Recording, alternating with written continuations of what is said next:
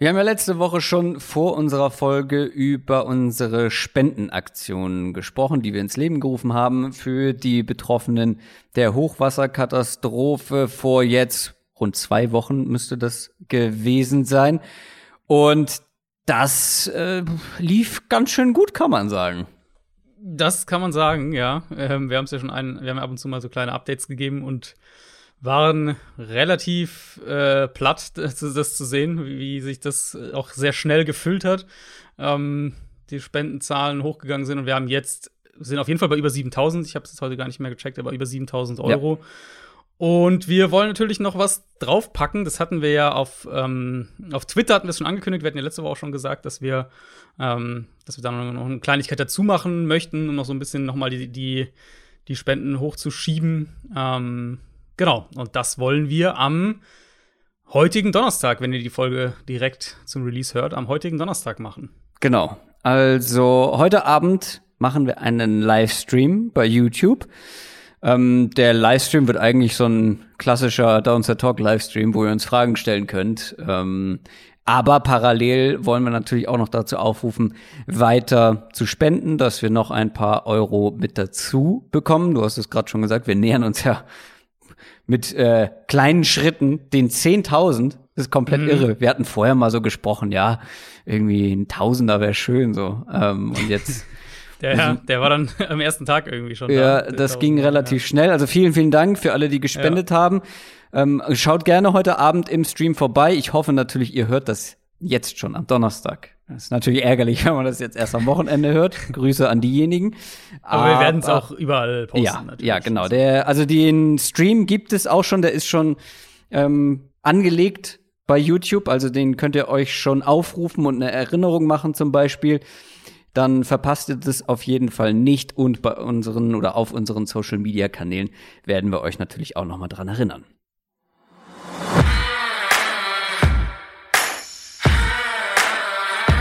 Down, Set, Talk.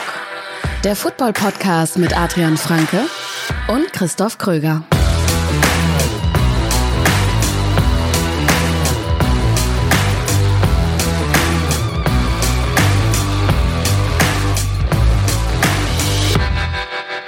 Einen wunderschönen guten Tag. Herzlich willkommen zu dieser Folge Downset Talk. Das ist der offizielle NFL-Podcast von The Zone Box mit mir, Christoph Kröger und Adrian Franke. Einen wunderschönen guten Tag. Ja, und bei diesem Livestream heute Abend, am Donnerstagabend, wird es auch schon die ersten mm, ja, optischen, grafischen hm. Updates geben, die wir dann großflächiger zum Start hoffentlich der neuen Saison dabei haben. Aber die Livestream-Grafiken werden schon neu sein. Vielleicht fällt es ja dem einen oder anderen auf. Was machen wir heute in dieser Folge? Wir haben natürlich unsere nächste Division Preview. Wir sprechen über Adrians Lieblingsdivision, die AFC South. Was soll das denn heißen? Also irgendwie hatte ich das Gefühl, du wolltest sie hinter dich ich, bekommen. Ich wollte, ich habe sie immer angeboten, aber unsere Hörer wollten sie nicht haben. Und, du hast sie ähm, immer in die Umfragen gepackt bei Twitter. Genau, ähm, haben sie immer für den für den äh, Konkurrenten abgestimmt auf Twitter. Ähm, ja, also ich finde, es ist eine Division, die auf jeden Fall Stoff für Diskussionen liefert. Das kann man, glaube ich, auf jeden Fall sagen. Mhm. Ich bin gespannt. Sprechen wir ausführlich drüber über die Titans, die Coles, die Jaguars und die Texans. Was haben wir noch? Ah nee, eigentlich wollte ich jetzt an dieser Stelle den Livestream besprechen, aber das haben wir schon gemacht. Deswegen würde ich vorschlagen, machen wir dieses hier. News aus der NFL. Dieses News, von dem alle sprechen. Apropos News, wir haben eine sehr ausführliche, ich sag mal, News-Folge gemacht und zwar ein neues Downset Short. Vielleicht habt ihr es mitbekommen. Deshaun Watson. Ähm, der ist jetzt bei den Texans im Training Camp mit dabei, aber kurze Zeit später, später hieß es von den Texans, wir können uns jetzt doch vorstellen, Deshaun Watson zu traden. Und darüber haben wir ausführlich gesprochen, fast eine halbe Stunde. Und vor allem natürlich auch, äh, welche Teams jetzt in Frage kommen könnten mhm. für diese Offseason schon. Ja, genau. Es war ja eigentlich immer im, also es war ja immer so in der Diskussion irgendwie, wer könnte für ihn traden, dann war es Thema vor dem Draft, dann ist es wieder abgekühlt, weil natürlich auch sehr viele Vorwürfe, schwere Vorwürfe zum Teil gegen ihn im Raum ähm, stehen. wo wir jetzt auch ehrlicherweise sagen müssen, dass es wahrscheinlich keinen, ähm, oder ich, ich rechne nicht damit, dass wir da einen, einen Abschluss haben werden in diesem Kalenderjahr. Mhm, trotzdem jetzt ein Trade wieder ein Thema und äh, genau, wir haben drüber gesprochen, warum er jetzt eigentlich im Camp ist. Er ist heute auch und, und ähm, seit jetzt seit Mittwoch auch wirklich auf dem Feld, also trainiert auch mit dem Team. Mhm. Warum er eigentlich da ist, ähm, warum er nicht von der NFL vorübergehend zumindest mal suspendiert wird, warum äh, es jetzt doch den Trade gibt und natürlich, welche Teams in Frage kommen, um ja, den Trade jetzt zu machen, was ja nochmal was anderes ist. Genau. Ja, hört da gerne mal rein. Gibt's überall da, wo es Podcasts gibt, plus YouTube. Und jetzt haben wir trotzdem noch jede Menge News parat. Aaron Rodgers hat mal wieder News geliefert. Der, ja, wir haben es jetzt so genannt, ist zurück bei den Packers. War er denn richtig weg? Ähm, war er jemals also, weg? Was bedeutet, er ist zurück? Was ist da in der vergangenen Woche passiert? Hast du etwa nicht mit Spannung verfolgt, wie sein Privatjet irgendwann nach Mitternacht in Green Bay gelandet ist? Ähm, Nein. Also meine, meine Twitter-Timeline war voll davon, dann am, am, frühen Morgen unserer Zeit natürlich.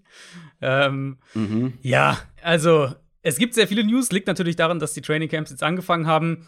Da kommt noch mal viel in Schwung, viel äh, mit, mit Deadlines, viel mit Spielern, die dann wo die Frage ist, kommen sie zum Camp und in welchem, in welcher, äh, in welcher vertraglichen Situation kommen sie ins Camp und so weiter. Ähm, bei Rogers, ich frage mich schon ein bisschen, wie wahrscheinlich hier wirklich ein signifikant mhm. anderes Ende war von dieser Offseason-Story, Rogers versus Packers. Ähm, es war natürlich nicht nur heiße Luft oder so. Rogers war wirklich unzufrieden. Das fing ja unmittelbar nach dem Playoff aus eigentlich an. Also zumindest da ist es das erste Mal so richtig nach außen gesickert. Wenn ihr euch da die Zitate von ihm nochmal durchlest, wo er selbst irgendwie ja so in die Richtung andeutet, ja, mal schauen, ob ich nächstes Jahr noch hier bin, so nach dem Motto. Ähm, hat sich dann immer weiter aufgebaut. Dann hatten wir diese Bombe am Draft Day, wo es ja dann komplett eskaliert ist. Und offensichtlich gibt es auch einiges hinter den Kulissen, das nicht rund läuft. Allen voran, glaube ich, in puncto Kommunikation. Mhm. Der Kompromiss, auf den man sich jetzt geeinigt hat, und es ist irgendwo ein Kompromiss, ähm, die Packers streichen Rogers letztes Vertragsjahr, das wäre 2023 gewesen, und sie können ihm nicht mehr den Franchise-Tag geben. Sprich, was macht das? Es beschleunigt den Prozess im Prinzip. Also, falls Green Bay für Rogers noch was bekommen möchte, noch eine Kompensation bekommen möchte, müssen sie nach der kommenden Saison traden. Und das ist unterm Strich das Zugeständnis des Teams. Sie nehmen ein Vertragsjahr raus, gewinnen damit auch ein bisschen an Cap-Flexibilität. Ähm, und die Rogers-Frage wird einfach nach der kommenden Saison schon akut, also ein Jahr früher. Und die Vermutung natürlich ist, ähm, oder die Vermutung, die, man, die jetzt die meisten haben, ist, dass es dann auch wirklich zum Trade kommen wird. Chef hat nochmal berichtet, dass sie äh, ihm auch einen lukrativen Deal angeboten haben, aber ich glaube, wir können schon irgendwo festhalten, dass es jetzt Rogers nicht primär um Geld ging in dem Fall. Ähm, und ja, das ist jetzt der Kompromiss, um das mhm. Kriegsball für ein Jahr zu begraben und dann ja. im Idealfall möglichst sauber auseinanderzugehen ich mhm. bin sehr gespannt, ob das. Ja, du bist auch schon skeptisch, merke ich. Mhm. Ähm, Habe ich nämlich auch schon die Überlegung, einfach wie das dann praktisch aussieht. Also ja, wenn sie ihn traden wollen, dann müssen sie es nächstes Jahr machen. Aber was ist denn, das denke ich zwar nicht, aber was ist denn, wenn es keinen Trade-Partner gibt, der den Preis zahlt, mit dem sie einverstanden sind? Das ist dann so mal die nächste, die nächste Überlegung für nach der Saison. Ich bin gar nicht, ähm, also ich bin auch ja etwas skeptisch, was dann die nächste Offseason angeht, aber ich bin vor allem auch schon so ein bisschen skeptisch oder ja, ich frage mich, wie diese kommende Saison ablaufen wird, mhm. weil das ist ja jetzt irgendwie, also es wirft ja schon so eine Art Schatten auf das Team, auf die gesamte Saison, wenn jeder weiß irgendwie, man duldet sich noch so ein weiteres Jahr mhm. oder Aaron Rodgers ähm, ja, ist jetzt okay, damit noch ein weiteres Jahr zu bleiben, aber so richtig zufrieden ist er nicht, weil mhm. jeder weiß, eigentlich müsste er nächste Offseason getradet werden. Also weißt du, wie ich meine? Das ist ja irgendwie, ja. das schwingt ja schon mit und das kann es ja könnt, dann auch ja. irgendwie einen Einfluss aufs Sportliche haben, oder nicht? Es könnte halt dafür sorgen, dass ähm, Sachen schneller entgleisen. Also wissen wir alle, wenn, wenn, wenn du gewinnst, dann ist sowas ja. immer erstmal leichter im, im Hinterkopf zu behalten.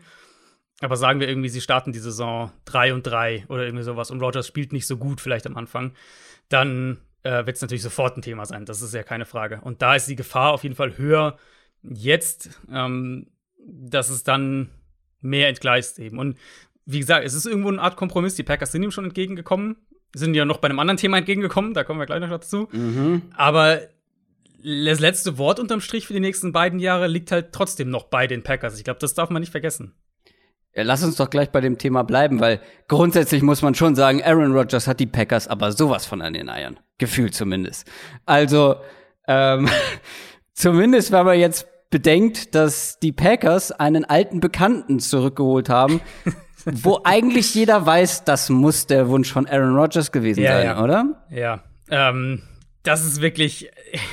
Ich habe nachgedacht, könnt uns gerne irgendwie Kommentare schreiben. Ich kann mich jetzt spontan an so eine Situation nicht erinnern, wo ein Spieler weggeschickt oder, oder gehen gelassen wurde und dann, um einen anderen Spieler zu besänftigen, man den wieder zurückgeholt hat. Ähm, die Rede ist von Randall Korb, den sie ja als, als Free Agent damals haben gehen lassen. Dann war er in Dallas und jetzt in Houston. Und Randall Cobb wird zurückkommen nach Green Bay. Wir wissen noch nicht genau, äh, wie, wie die Kompensation aussieht, also was die Packers bezahlen. Aber Aaron Rodgers hat es offensichtlich, und das ist also mehr als nur eine Vermutung. Rodgers, das war Teil dieses Kompromisspakets, nenne ich jetzt, nenne ich jetzt mal, dass die Packers Randall Cobb zurückholen, was ich herrlich absurd irgendwo wirklich finde, äh, weil es also, ich jetzt so ein bisschen, ich muss an Draft Day denken. Äh, ich weiß, du hast bestimmt Draft Day gesehen, oder? Mm -mm. Hast du nicht gesehen? Ich, ja, ich bin bei Sportfilmen wirklich hinterher. Ich habe ja gerade erst Moneyball geguckt. Oh je. Ja, nee, gut, ich, hab, ich bin bei Sportfilmen, ich finde sehr viele Sportfilme richtig kacke. Ja, der ist auch nicht sonderlich gut, aber ähm, Aha. die, die, die, die Draft-Stimmung sozusagen wird einigermaßen rübergebracht. Aber auf jeden Fall, für die, die es gesehen haben, wenn er dann ganz am Ende seine ganzen Picks zurückholt und sagt, und ich will obendrauf noch David Putney haben, das ist ein Spieler. Ähm, so ein bisschen hat es auf mich gewirkt. Jetzt holen sie Randall Cobb zurück, der in diese Slot-Rolle halt wieder rücken wird, der schon passt in die Offense und so weiter. Also da mache ich mir jetzt auch nicht die, die mega Sorgen. Aber er ist jetzt auch nicht mehr der Playmaker, der er mal war. Ähm, du hast eigentlich Amari Rogers für diese Rolle gedraftet dieses Ja. Jahr. Und jetzt holst du halt Korb zurück für eben noch mal, ja, um Rogers ein bisschen zufriedener zu machen und eben um diesen letzten, diesen letzten Anlauf oder eben, wie sie es ja so schön mit ihrem Bild schön dramatisch auf Instagram gepostet haben, äh, Rogers und Devante Adams, äh, The Last Dance, noch mal zu starten. Ja, die beiden haben ja jeweils das gleiche Bild in ihrer Instagram-Story gepostet. Äh, und zwar ein Bild von Michael Jordan und Scottie Pippen, dem kongenialen Duo. Stichwort The Last Dance. Du hast dich aber bei Twitter auch schon gefragt, was macht eigentlich Jordy Nelson? Ja, richtig, ja. Ich habe gesagt, äh, also wenn äh, beeindruckt bin ich erst, wenn sie jetzt auch noch Jordy Nelson zurückholen aus dem Ruhestand. Ja, Das wäre das wär schön. Alle noch mal, alle noch mal da für Ich, eine extra. ich frage mich, ich frage mich jetzt, sind Packers-Fans jetzt glücklich damit? Wahrscheinlich schon, oder? Also ich habe da nämlich auch so überlegt und, und irgendwo, also diese Korb-Sache finde ich borderline absurd, ehrlicherweise, aber gut. Ähm, in Unkosten werden sie sich nicht gestürzt haben. Naja, was passiert jetzt vor allem, wenn Randall Cobb auf der Bank sitzt die ganze Zeit, Ja, weil Mary genau, genau. Rogers Das ist spielt? so, ganz genau, das ist dann schon die nächste Überlegung. Aber generell fand ich schon, ist es so ein bisschen eine Win-Win-Situation, oder? Wenn wir überlegen, wo wir hier vor drei Wochen standen, ja. Jetzt ist Rogers da, wir wissen alle, er wird die Saison spielen, er wird motiviert sein, weil er will nach der Saison ja auch dann höchstwahrscheinlich weg. Ähm, Und ich glaube auch, dass ein Rogers dann, wenn man sich geeinigt hat und so, Genau. dass er dann auch professionell ist und Genau, reflektiert denk genug ist, auch. der wird, der wird 100% geben. also insofern wahrscheinlich die beste, der beste Ausgang für diese Situation jetzt nach allem, was passiert ist. Ja, bei Devonte Adams, den du gerade schon angesprochen hast, ähm, gibt es noch keinen guten Ausgang. Da Mhm. kommt man noch nicht so richtig voran, was die Verhandlungen angeht. Ja, genau. Da hatten wir am Freitag, am vergangenen Freitag, die Meldung von, von Ian Rappaport, äh, dass die beiden Seiten die Vertragsgespräche auf Eis gelegt haben. Läuft ja auch schon seit Monaten da, die Gespräche. Waren aber offenbar nicht konstruktiv, sondern ganz im Gegenteil. Rappaport meinte wörtlich, beide Seiten seien in einem Bad Place angekommen. Das klingt also erstmal nicht so gut. Auf der anderen Seite würde ich auch sagen, gerade die Packers fahren halt teilweise eine sehr klare Linie in diesen Verhandlungen, soweit man das von außen mitbekommt bezahlen dann aber doch ihre Leute meistens. Und wir haben das auch schon häufig mitgekriegt, gerade in solchen High-Leverage-Fällen, also mit den Superstars. Gespräche sind holprig und so weiter und irgendwie sechs Wochen später ist dann doch der Monstervertrag da. Ähm, eine Sache, die mir aufgefallen ist, was, was unter anderem berichtet wurde, ist eben, dass sich das Adams-Lager finanziell an dem Vertrag von DeAndre Hopkins orientiert. Und zwar an diesen ominösen 27,5 Millionen Dollar durchschnittliches Jahresgehalt, die bestimmt auch manche von euch auf Social Media haben rumgeistern sehen. Ähm, die Zahl ist aber eigentlich kompletter Quatsch. Also die 27,5 Millionen bei Hopkins beziehen sich nur auf die beiden Jahre Vertragsverlängerung, die er on top gekriegt hat, auf noch drei Jahre Restvertrag, die er ja Mhm. hat. Ähm, also unterm Strich hat in Arizona einen Fünfjahresvertrag mit einem Durchschnittsgehalt von unter 20 Millionen Euro. Sprich, erstmal natürlich im erst- im ersten Moment äh, völlig legitim, dass Adams Berater sagt, äh, hier, wir wollen über 27,5 gehen, um das Beste rauszuholen. Aber falls sie da wirklich drauf bestehen und falls es ein Teilgrund dafür war, dass die Gespräche abgebrochen wurden jetzt für den, für den ersten Moment, weil sie beiden Seiten finanziell so weit auseinander sind, dann sind es auf jeden Fall schon sehr harte Bandagen, ähm, die, die Adams in den Verhandlungen da fährt. Ja, und äh, er und Rogers scheinen ja auch irgendwie sich so äh, ja, zum Team zusammengeschlossen zu haben, Ja. zum Duo Ja. verbunden, dass sie im Zweifel auch beide, beide gleichzeitig gehen wollen würden oder gehen könnten. Wer weiß, was da noch kommt. Äh, was ich gerade, muss ich gerade schmunzeln, habe ich schon mal erzählt, dass ähm, in meinem Haus eine Frau Rappaport wohnt? Nein. Mhm. Da Hast du sie mal hab ich, angesprochen? nee, habe ich auf dem Klingelschild gesehen und heute habe ich ein Paket für sie angenommen. Eieiei. Deswegen komme ich drauf. Bin gespannt. Soll ich sie mal fragen, ob sie verwandt oder verschwägert ist? Ja, mit? musst du eigentlich. Ey. Jetzt, jetzt musst du es für die Community machen. Wahrscheinlich schon. Ah, Traue ich mich nicht. Ähm, machen wir weiter mit Savian Howard. Das ist eine relativ frische Meldung, denn Savian Howard, der Cornerback der Miami Dolphins, ist auch unzufrieden und möchte sogar getradet werden. Was ist da los in Miami? Ja, das ist der Rumor. Das hören wir jetzt schon seit einer Weile äh, zwischen Savian Howard und, und den Dolphins. Ähm, und Howard hat jetzt im Prinzip, also jetzt ist dann Mittwoch unserer Zeit, hat er die Fronten sehr klar abgesteckt mit einem Post auf Instagram. Er schreibt da, dass er unter einem Trade gebeten hat, dass er sich von den Dolphins nicht wertgeschätzt fühlt, nicht respektiert fühlt, dass er äh, seinen Vertrag anpassen wollte und wohl mehrere Vorschläge da auch gemacht wurden, aber die Dolphins alles abgelehnt haben. Um das mal ein wenig mit Kontext zusammenzufassen. Also Howard hatte 2019 seinen neuen Fünfjahresvertrag unterschrieben, der damals auch ziemlich gut dotiert war, muss man auch sagen. Hatte dann Verletzungen direkt danach, hat letztes Jahr natürlich diese zehn Interceptions gehabt, eine sehr gute Saison gespielt, war der primäre Man-Corner auch in der Defense, also so schon die eine der, wenn nicht die tragende Säule in dieser Defense. Dann haben die Dolphins letztes Jahr vor der Saison ja Byron Jones geholt, den dann noch mal besser bezahlt als Savin Howard, klar, auch ein Jahr später. Ähm, und Howard hat das unter anderem ja auch direkt angesprochen in seinem Post, dass er in seinen Augen einer der besten Corner der Liga ist, aber nicht mal der bestbezahlte in seinem eigenen Team. In meinen Augen sind seine Aussagen einerseits unfair gegenüber den Dolphins irgendwo, weil zu sagen, und das hat er so geschrieben, dass er den Vertrag, den er da unterschrieben hat, damals nicht richtig verstanden hätte, ähm, das ist ja nicht die Schuld der Dolphins und das ist für mich auch keine Basis, um sich zu beschweren, ehrlicherweise.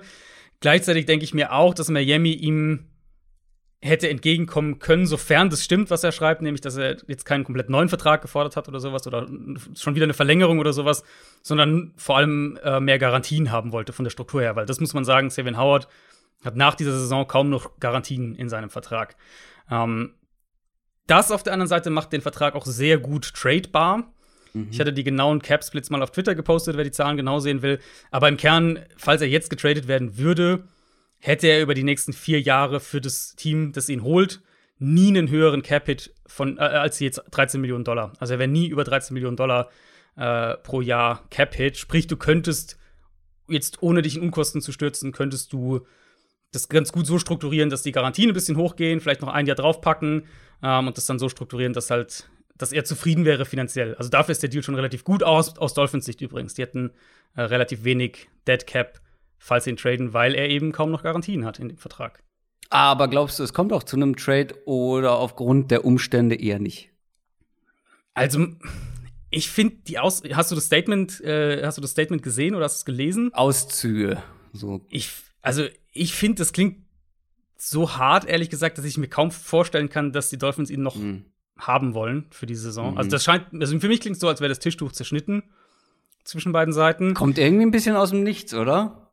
Also, ja gut, dass er unzufrieden war, das war ja schon immer wieder mal, dass er sich, dass er einen besseren Ja, ja. Vertrag will und so weiter. Aber so in der Mhm. Deutlichkeit hatte ich es nicht erwartet. Ähm, deswegen denke ich, dass es einen Trade noch geben wird. Und der ist ja, also er ist für mich nicht in der Elite-Gruppe Cornerbacks. So Jalen Ramsey, Jay Alexander, Marlon Humphrey, die gehören für mich da unter anderem rein. Ähm, er ist für mich eine Stufe drunter, aber ist halt trotzdem ein sehr, sehr guter Man-Corner. Und wie gesagt, der Vertrag ist absolut okay für einen Trade. Sprich, ich denke, es wird da noch einen Trade geben und dann vielleicht sowas in die Richtung Mm, also ein, ein Erstrunden-Pick. Ich glaube, ein Erstrunden-Pick und dann kriegen wir einen Trade. Mhm. Oh Gott, finde ich jetzt nicht so kostenspielig. Ja. Kommen wir zu Michael Thomas bei den New Orleans Saints. Ähm, ich weiß gar nicht, hatten wir darüber gesprochen letzte Woche, dass er verletzt ist und nee, beziehungsweise glaub, sich operieren kam, lassen möchte? Kam kurz danach. Äh, fühlt sich ja. so an, als wäre es schon wieder ewig her mit den ganzen Training Camp News, aber ich glaube, es war nach der Folge. Das kann gut sein. Also Michael Thomas wird sich operieren lassen und fällt lange aus, sehr lange tatsächlich, ja. fast die ja. ganze Saison, oder? Äh, nicht ganz so extrem, 12, aber zumindest 12, 13 Wochen irgendwie. Ja, also wahrscheinlich reden wir von Ende Oktober oder sowas in der Art. Also das Ding Ach, das ist bei Thomas, ja, okay. mhm. ähm, ja, so die halbe Saison ungefähr. Mhm. Ähm, er hat sich ja nicht neu verletzt, sondern der Eingriff, der im Juni auch schon erfolgt ist, also schon ein paar Wochen her, dass er operiert wurde, der war noch wegen der Verletzung aus dem vergangenen September. Also er hat ja letztes Jahr mhm. diese hartnäckige Verletzung gehabt, ist dann auch immer wieder ausgefallen. Und es klingt so, als hätten sie darauf gehofft, dass es ohne OP aushält, bis sie dann eben jetzt im Juni die Reißleine gezogen haben, weil der Heilungsprozess einfach nicht so verlaufen ist, wie man es erhofft hatte. Dadurch kam der Eingriff natürlich noch mal zwei, drei Monate später, als er hätte sein können. Und äh, ja, die Pause oder die Zwangspause, die jetzt berichtet wird, sind so Richtung vier Monate. Also vier Monate ab eben Mitte Ende Juni, wenn der Eingriff war. Sprich, ganz grob Ende Oktober, glaube ich, kann man so anpeilen. Das könnte auch mit dem äh, mit der Bye Week zusammenpassen. Die Saints haben in Woche 6 Bye Week. Also vielleicht, dass er nach der, der Bye dann zurückkommt. Aber bis dahin ist das in meinen Augen klar die schwächste Wide Receiver Gruppe in der NFL. Also, mhm. dass ja, Alvin Kamara mit Targets, äh, ja, genau, haben wir auch schon mal drüber gesprochen. Ne? Dass Kamara jetzt Targets ohne Ende sehen wird, ist, denke ich, klar. Aber Wide Receiver war das ja mit Thomas schon dünn, weil sie wenig dahinter hatten. Mhm. Und jetzt äh, haben sie erstmal, also für mich, in meinen Augen haben sie keinen einzigen Difference Maker auf der, auf der Wide Receiver Position. Ja, glaubst du, sie werden da noch aktiv? Ist halt die Frage, wie wen sie sich leisten können. Ne? es gibt ja schon ein paar Optionen, die da zu haben werden. Sie haben jetzt Chris Hogan sich geholt, das ist jetzt für mich auch eher Kadertiefe. Ähm, ja. Aber ein Golden Tate, ein Kenny Stills, ein, Danny Amendola, ähm, vielleicht ist das ein Spot für einen günstigen Trade für einen Keel Harry, der ja aus New England weg mhm. will. Das sind so die Kandidaten, glaube ich, von denen wir dann potenziell sprechen. Ich frage mich, und da kannst du mir mal sagen, was du denkst. Ich frage mich, ob es vielleicht sogar Auswirkungen auf die Quarterback-Auswahl hat. Also ob sie mit hm. dem Defizit jetzt nicht eher sagen könnten, wir gehen eher mit Taysom Hill und, und spielen ja. diese Run-Offense und, und, und Option-Offense, als dass wir James Winston ja. zu irgendwelchen Receivern, die bei sonst keinem NFL-Team mehr oder weniger starten würden. Ja, ich habe auch lassen. irgendwo einen guten Tweet gelesen. Ich weiß leider nicht mehr, von wem er war. Ich glaube, es war Mo äh, von, von Pro Football Focus, den wir auch schon mhm. mal hier zu Gast hatten, äh, der geschrieben hat, er freut sich sehr darauf, äh, James Winston auf irgendwelche ähm, Practice Squad Receiver werfen zu sehen. Das ja. könnte auf jeden Fall unterhaltsam werden, aber klar, argumentativ ist das schon, äh, ist das schon vertretbar, wenn man sagt, okay, wir machen jetzt die, ähm, ja, die weniger passlastige Offense mit Taysom Hill. Ja, klar, das kann einen Einfluss haben, aber ich glaube schon, dass die da aktiv werden. Also so kannst du eigentlich nicht in die Saison gehen. Irgendwas musst Eigentlich du machen. nicht. Eigentlich nicht, ja.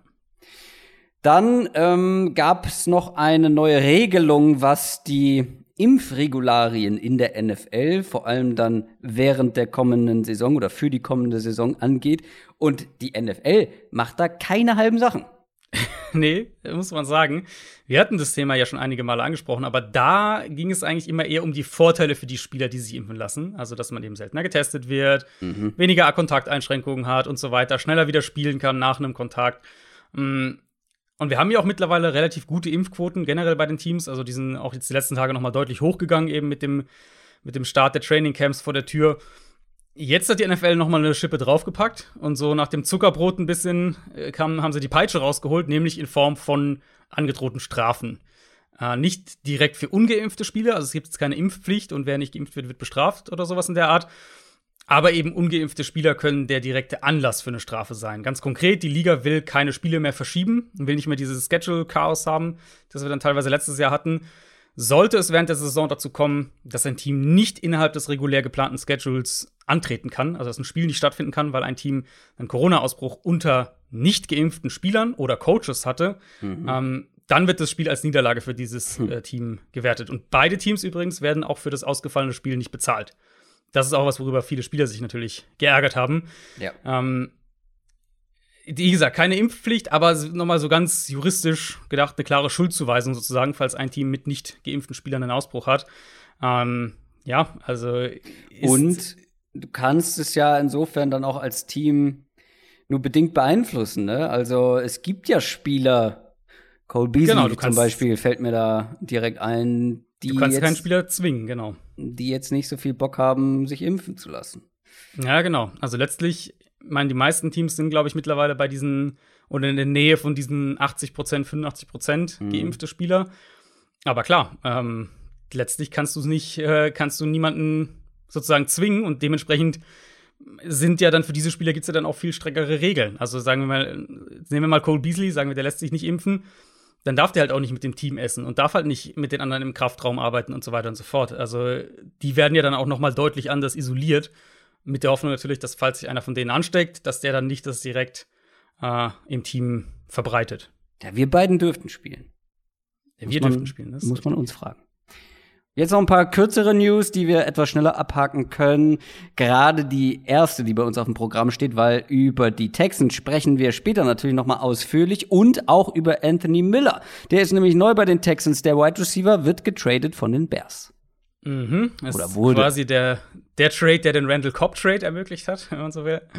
Ähm, Anthony Miller kommt für einen Fünftrunden-Pick, bringt noch einen Siebtrunden-Pick von den Bears mit. Wir kommen ja nachher eh noch zu den Texans mit ihrer wirklich wilden Offseason und, ja. und Wide Receiver ja. war natürlich äh, ein Thema. Also passt so ein bisschen rein. Warum nicht mal schauen, ob Anthony Miller doch diesen Schritt noch machen kann? Potenzial mhm. hat er ja immer wieder angedeutet.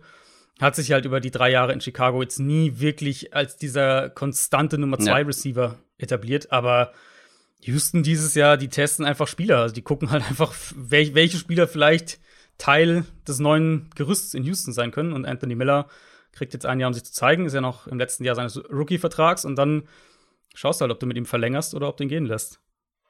Wir haben die Eagles ja zum Teil sehr kritisiert für ihre Situation auf Cornerback beziehungsweise in der Secondary, aber da haben sie noch mal was getan und niemanden Geringeres als Steven Nelson geholt. Den Deal finde ich echt gut. Ist auch mhm. sehr günstig, ein Jahr vier Millionen, war lange auf dem Markt, ein solider Outside Starting Corner. Ähm, der, der, Tweet von Rappaport war so in die Richtung, dass die Eagles mehr Tiefe in die Secondary bekommen. Ja. In meinen Augen ist es der klare Starter gegenüber von Darius Slay als Outside Corner. Mhm. Und genau, wir hatten ja drüber gesprochen. Outside Corner, großes Fragezeichen. Slot Corner auch ein großes Fragezeichen in Philly. Ähm, aber ich glaube, da haben sie echt einen, einen, Starter auf einer kritischen Position sehr spät und relativ äh, günstig bekommen. Apropos Slot Corner, die Saints haben sich einen geholt, der dafür bekannt ist, nämlich Brian Poole.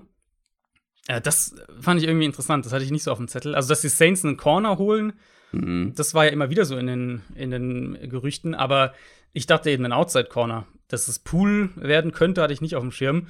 Ähm, also guter Slot-Corner, nicht falsch verstehen. Aber er ist eben auch ein Slot-Corner. Und mhm. da sind sie ja eigentlich mit Chauncey Gardner-Johnson ganz gut aufgestellt. Sprich, die Lücke wäre eher Outside gegenüber von Marshall Lattimore. Ähm, vielleicht bekommt Gardner Johnson auch mal Snaps außen, vielleicht planen sie irgendwas anderes noch, vielleicht ist Pool auch mehr als Rotation Tiefe geplant. Ähm, aber auf jeden Fall irgendwo ein kurioses Signing, auch wenn auch hier ich sagen würde, guter Spieler, um den Ende Juli zu verpflichten. Das kann man vielleicht auch über Malik Hooker bezeichnen oder äh, sagen. Safety, bisher bei den Colts gewesen, aber in Zukunft in Dallas bei den Cowboys. Noch ein Safety für die Cowboys. Ja, auch da hatten wir ja drüber gesprochen. Also die, die News kam jetzt einfach eine Woche zu spät aus der NFC East, ähm, dass die Safety-Gruppe in Dallas zwar viele Namen hat, aber echt wackelig aussieht. Mhm. Und dass da wahrscheinlich ein, ein Startplatz auch einfach noch offen ist. Und es würde mich nicht wundern, mhm. sofern er fit bleibt, ähm, wenn, wenn Hooker den bekommen würde. Erster Pick natürlich gewesen, hatte enorme Probleme mit Verletzungen, aber kam auch als eines der Single High Safety Prospects seit Jahren in den mhm. Draft mhm. damals und, und die Cowboys eben, wir haben ja drüber gesprochen, werden unter Dan Quinn mit Sicherheit mehr Single High spielen als die allermeisten Teams in der NFL. Und für diese Rolle eigentlich hatten sie bisher nicht wirklich einen Spieler. Sprich, wenn der fit bleibt, könnte das so ein, so ein so Sommer-Signing sein, ähm, das in drei Monaten oder so richtig gut aussieht. Die Vikings haben was für ihre Wide Receiver Tiefe getan und die die Westbrook geholt. Genau, hier ganz klar Low-Risk-Move. Vielleicht auch einer, der am Ende gar nicht den Kader schafft, ein Jahr unter zwei Millionen. Aber ich finde es dahingehend spannend, dass ich mich bei den Vikings schon frage, ob sie vielleicht mehr drei Receiver-Sets spielen könnten. Was natürlich zwei, die gesetzt sind mit Adam Thielen und, mhm. Justin Jefferson, aber Westbrook könnte so eine Komplementärrolle spielen, ist ja auch primär im Slot zu Hause. Ja, die Suche nach einer Nummer drei dauert ja jetzt schon eine ganze Weile. Genau, äh, genau. Sie haben ja auch dieses Jahr dann ähm, Smith Marset gedraftet. Das war für mich einer der Under the Radar Deep Receiver in dem Draft. Haben im Gegenzug in der, in der Offseason haben sie Kyle Rudolph abgegeben. Also vielleicht sehen wir ein mhm. bisschen weniger zwei Tight End Sets, ein bisschen mehr drei Receiver von, äh, von den Vikings, wenn man einfach nur die Strategie dieser Offseason versucht zu interpretieren. Äh, Washington will weiterhin das Gleiche mit den Gleichen von der starken Defensive Line sehen und haben sich mit Defensive äh, Tackle End Jonathan Allen ähm, über eine Verlängerung geeinigt. Ja, Tackle eher, würde ich sagen. Tackle, ja. ja. Vier Jahre. Ich war gerade verwirrt, wo er jetzt, wo er jetzt aufläuft, ja, aber. Ähm, genau, vier Jahre 72 Millionen, 30 Millionen garantiert. Wir haben ja letzte, letzte Folge auch über diese Positionsgruppe gesprochen, mit den ganzen Erstrunden-Picks, die da drin stecken.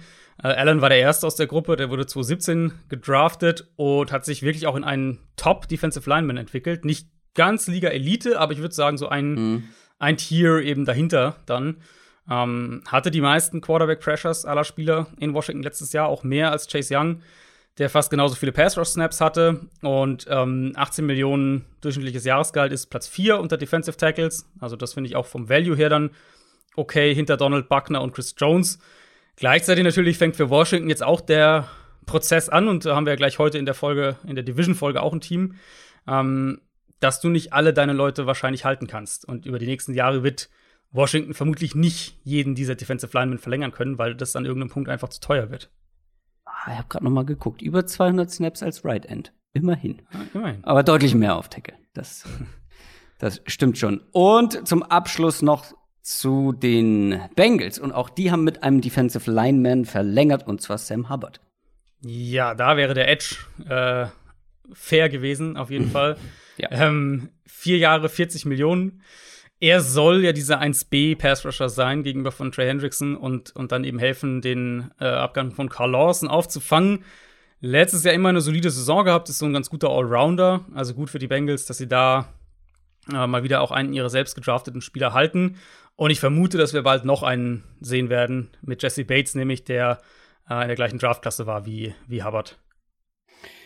Viele News. Ähm, lass uns mal schnell zur AFC South kommen. NFL Preview.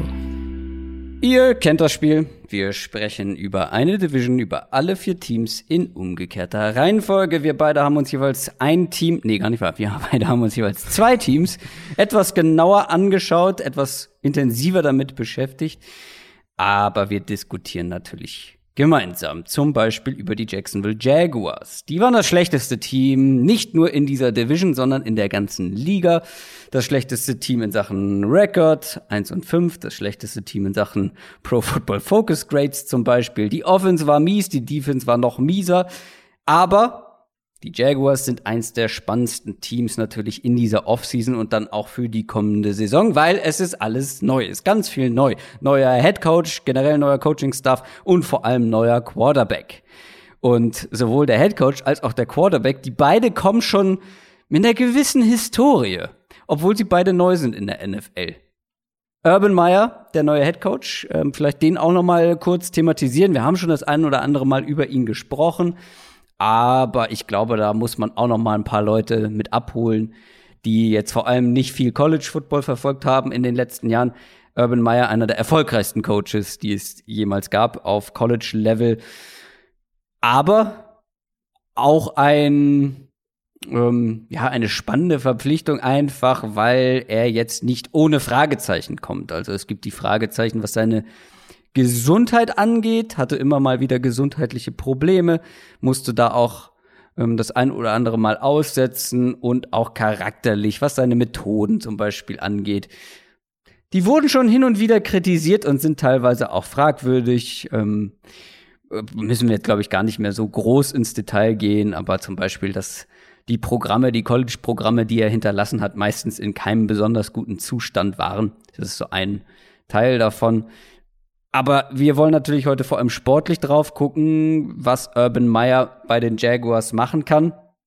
Ist es eine große Wundertüte, wenn man über Urban Meyer spricht und jetzt sein Debüt in der NFL hat jetzt ja auch schon länger nicht mehr gecoacht. Was glaubst du, was kann man von ihm erwarten? Sehen wir viel, viele College-Elemente oder wird er sich etwas an die NFL anpassen? Was glaubst du? Was, womit rechnest du?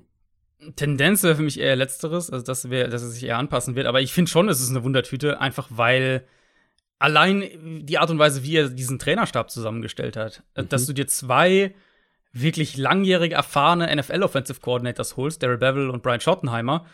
Ähm, Bevel wird der Offensive Coordinator sein und, und Schottenheimer ist, äh, glaube ich, unter anderem Quarterbacks-Coach, auf jeden Fall auch dann sozusagen in der nächsten, ein, eine Stufe noch drunter.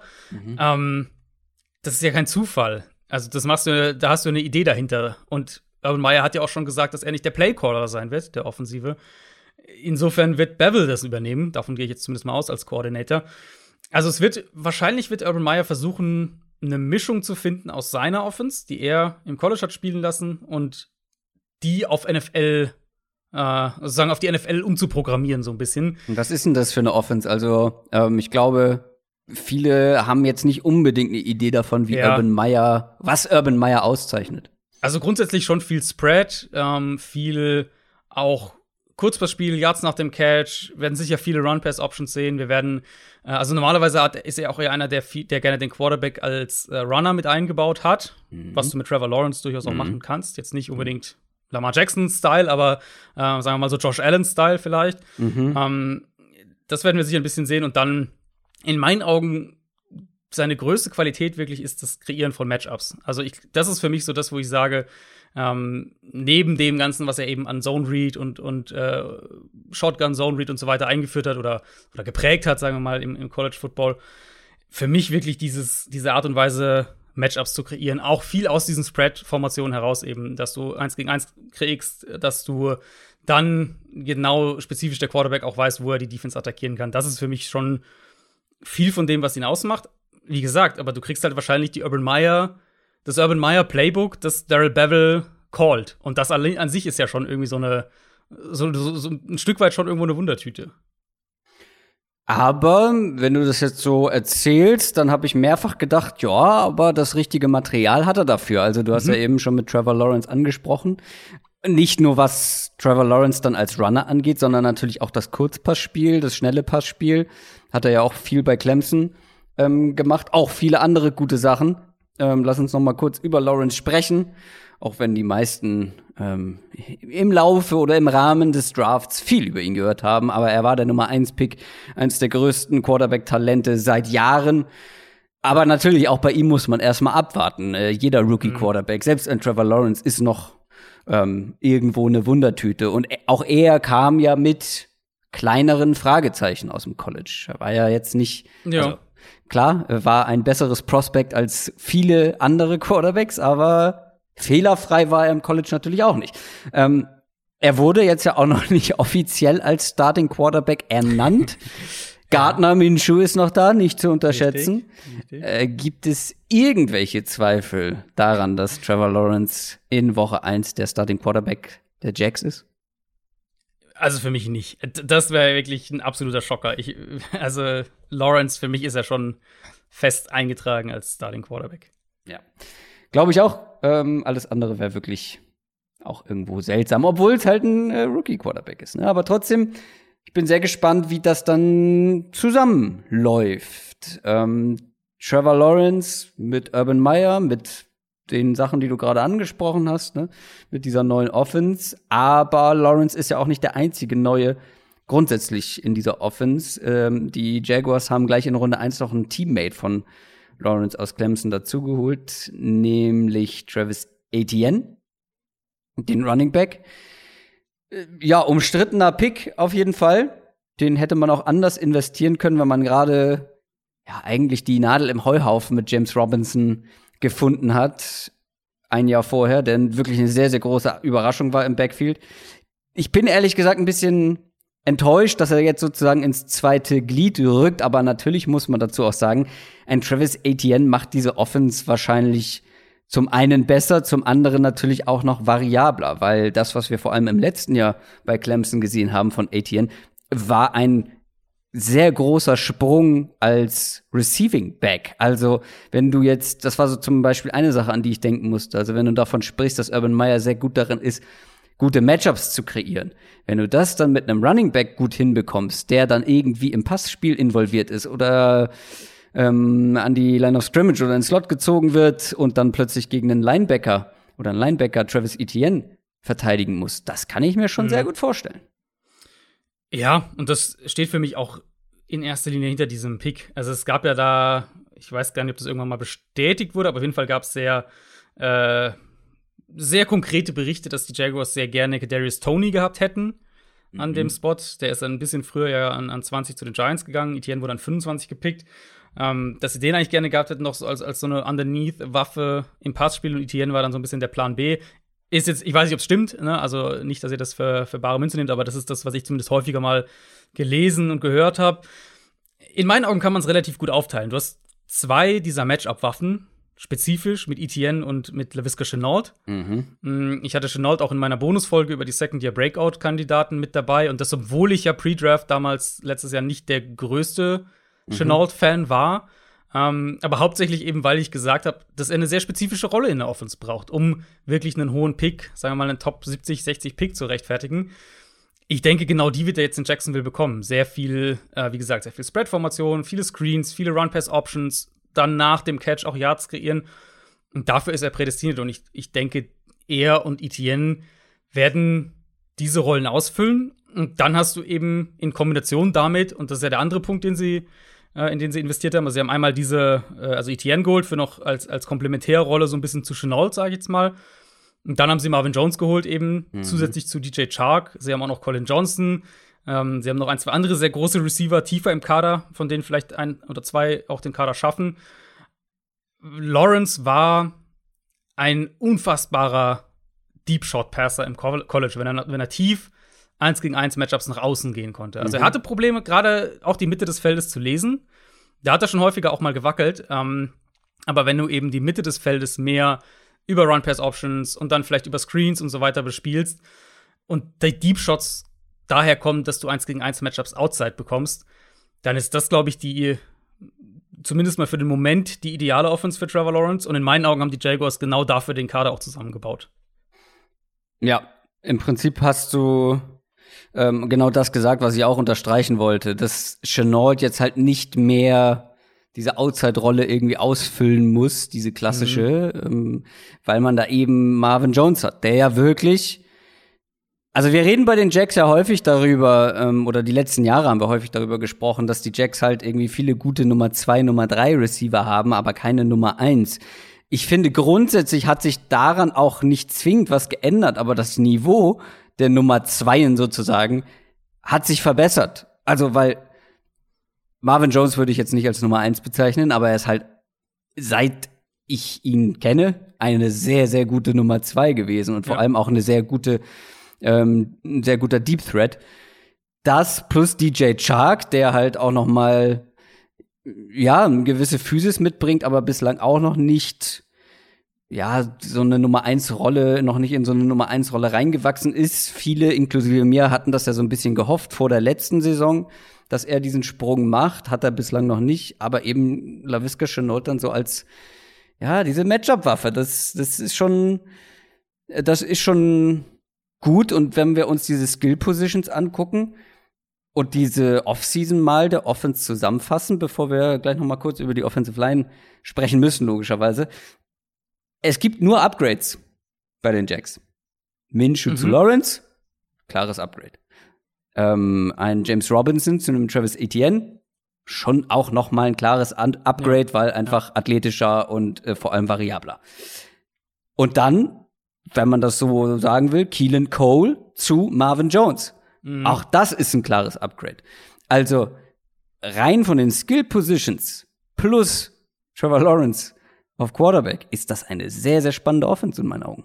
Ja, einzig eben, was du jetzt auch sehr äh, sehr elegant übergangen hast, aber Thailand, da haben sie halt Stimmt. quasi du hast vollkommen nichts recht. Und, und äh, da hatten sie ja zumindest noch Tyler Eifert, was auch immer man jetzt an dem Punkt seiner Karriere von ihm halten möchte. Aber da haben sie ja, also ehrlicherweise nichts. Da könnte es gut sein, dass der Fünftrunden-Pick aus diesem Jahr in, in zwei Thailand-Sets startet. Oder dass Tim Thibaut den Kader schafft. Wer weiß das schon. Ah, der ist auch noch da. Ja, Ja. oder wir sehen halt einfach sehr wenig zwei Talent-Sets. Ja, das ist, denke ich, das wird so, Also wenn du- so sein. Aber also selbst der Starter ist halt Chris Manhurts. Ich weiß nicht, wie viele unserer Hörer jetzt Chris Manhurts zuordnen könnten. Ich musste auch kurz überlegen, Du, wer der Talent bei den. Jaguars ist. Ja.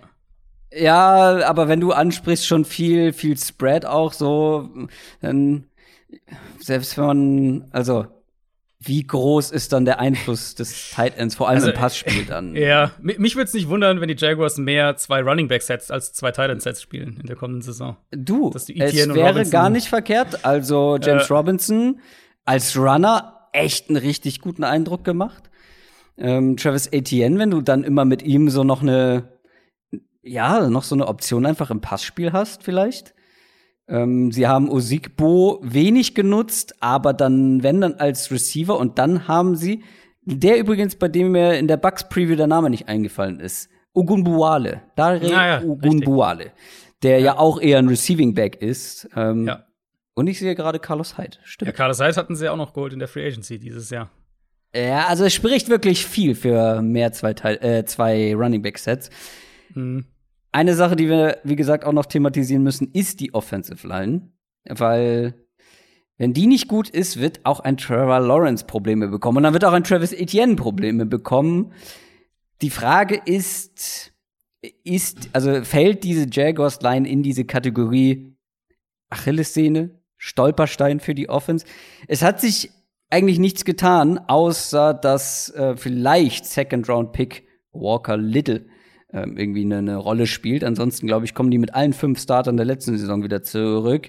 Das Ding ist nur, was ich mich gefragt habe oder was ich dich fragen möchte, ist, du sagst ja auch ganz häufig, eine Line, die auf jeder Position okay ist, ist dir lieber, als wenn man irgendwie einen Elite-Tackle hat, aber dann auf äh, zwei, drei anderen Positionen wirklich gravierende Schwachstellen. Hat diese Jaguars-Line solche gravierenden Schwachstellen? Weil die Elite-Spieler gibt's jetzt nicht unbedingt. Ja, äh, haben sie nicht in meinen Augen. Die Jaguars Line Mhm. ist für mich so ein Musterbeispiel für durch die Bank weg, okay, good, not Aha. great. So, Ja. das ist so, äh, Jaguars Line ist wirklich so ein Paradebeispiel, finde ich. Dafür Interior Line noch eher die Stärke, Mhm. mit, mit Linda vor allem ähm, auf Center, aber auch die beiden Guards sind, sind echt, also mehr als nur solide, würde ich sagen. Äh, und und Mhm. Tackle-Duo fällt dann leicht ab im Vergleich. Javon Taylor, der sich als so, ja, okay halt, okay als Starter Da hat man, etabliert glaube ich, noch ein bisschen mehr erwartet. ja, ja, hatte man vermutlich schon, der auch einiges an Pre-Draft-Hype ja damals hatte. Mhm. Äh, 2019 und Cam Robinson eben. Robinson, für den wird es wahrscheinlich die letzte Saison in Jacksonville sein. Der hat ja den Franchise-Tag, aber keinen neuen Vertrag bekommen. Du hast Walker Little schon angesprochen. Das wäre dann der logische Erbe, Mhm. perspektivisch gesehen. Sie haben auch noch Ben Barch dahinter, den Viertrunden-Pick aus dem letzten Jahr, dieser Small School O-Liner, der auch sicher noch besser werden wird. Ähm, also ich finde die erste, also die, die erste Garde, diese Startformation im Prinzip der Line, ist auf jeden Fall gut genug. Das, das versenkt dich nicht. Mhm. Und dahinter haben sie sogar noch ein bisschen Tiefe. Also keine Line jetzt, wo du sagst, die Offensive Line trägt die Offense oder sowas. Ähm, aber auch keine, wo du halt sagst, die killt die Offense. Defense. Die war übel letztes Jahr. Lag auch daran, dass man wirklich enormes Verletzungspech hatte. Ähm, aber auch hier wird's in Sachen Coach, Offensive, äh, Defensive Coordinator, was Neues geben mit Joe Cullen. Der ist schon lange im Business, ähm, war jetzt aber nur auf College-Level Defensive Coordinator. In der NFL war die letzten Jahre Defensive Line Coach, zuletzt mehrere Jahre bei den Ravens. Wenn ich jetzt an die Ravens Defensive Line der letzten Jahre denke, dann fallen mir zwei Dinge ein. A, eigentlich immer, immer gut. Also die Ravens Defensive Line war die letzten Jahre eigentlich immer echt in Ordnung. Und B, war das immer eine, wo wir gesagt haben, sehr variabel, sehr schwer vorhersehbar, was da passiert, wer blitzt, wer blitzt nicht, äh, was machen sie und so weiter. Jetzt gab es auch schon ein, zwei Interviews von ihm, wo er gesagt hat oder wo er darauf eingegangen ist, wie er sich seine gesamte Defense dann vorstellt als Koordinator. Und auch hier hat man den Eindruck, Eindruck bekommen, dass er sie sehr variabel gestalten will. Wirklich so eine Hybrid Defense ist ja grundsätzlich auch so ein bisschen der Trend in der NFL. Aber für so eine Defense brauchst du auch die Spieler dafür, oder nicht? Ja, vor allem, also wenn ich variable Defense höre, in meinen Augen denke ich dann immer zuerst an die Cornerbacks. Mhm. Weil für mich, ne, um eine variable Defense spielen zu können, natürlich kannst du auch eine variable Defense haben, indem du viel äh, Zone spielst und halt davor äh, irgendwie anderweitig kreativ bist. Aber um eine wirklich variable und schwer lesbare Defense zu spielen, finde ich, in der NFL musst du schon bereit sein, einiges an Man-Coverage äh, zu spielen. Und dafür brauchst du einfach die Cornerbacks. Das ist natürlich jetzt die Frage, haben die Jaguars das? Es wurde einiges getan in der Secondary und auch vor allem mhm. auf Cornerback. Also sie haben sich Shaquille Griffin geholt, der vorher bei den Seahawks war. Dann haben sie noch einen Zweitrunden-Pick investiert in Tyson Campbell. Es könnte auch, äh, ja, das könnten beides zwei neue Starting Cornerbacks eigentlich sein, weil, also Griffin outside wird sehr wahrscheinlich Starting Cornerback sein. Dann hat man ja noch CJ Henderson, mhm. der eine schwierige Rookie-Saison hatte, auch nur acht Spiele gemacht hat.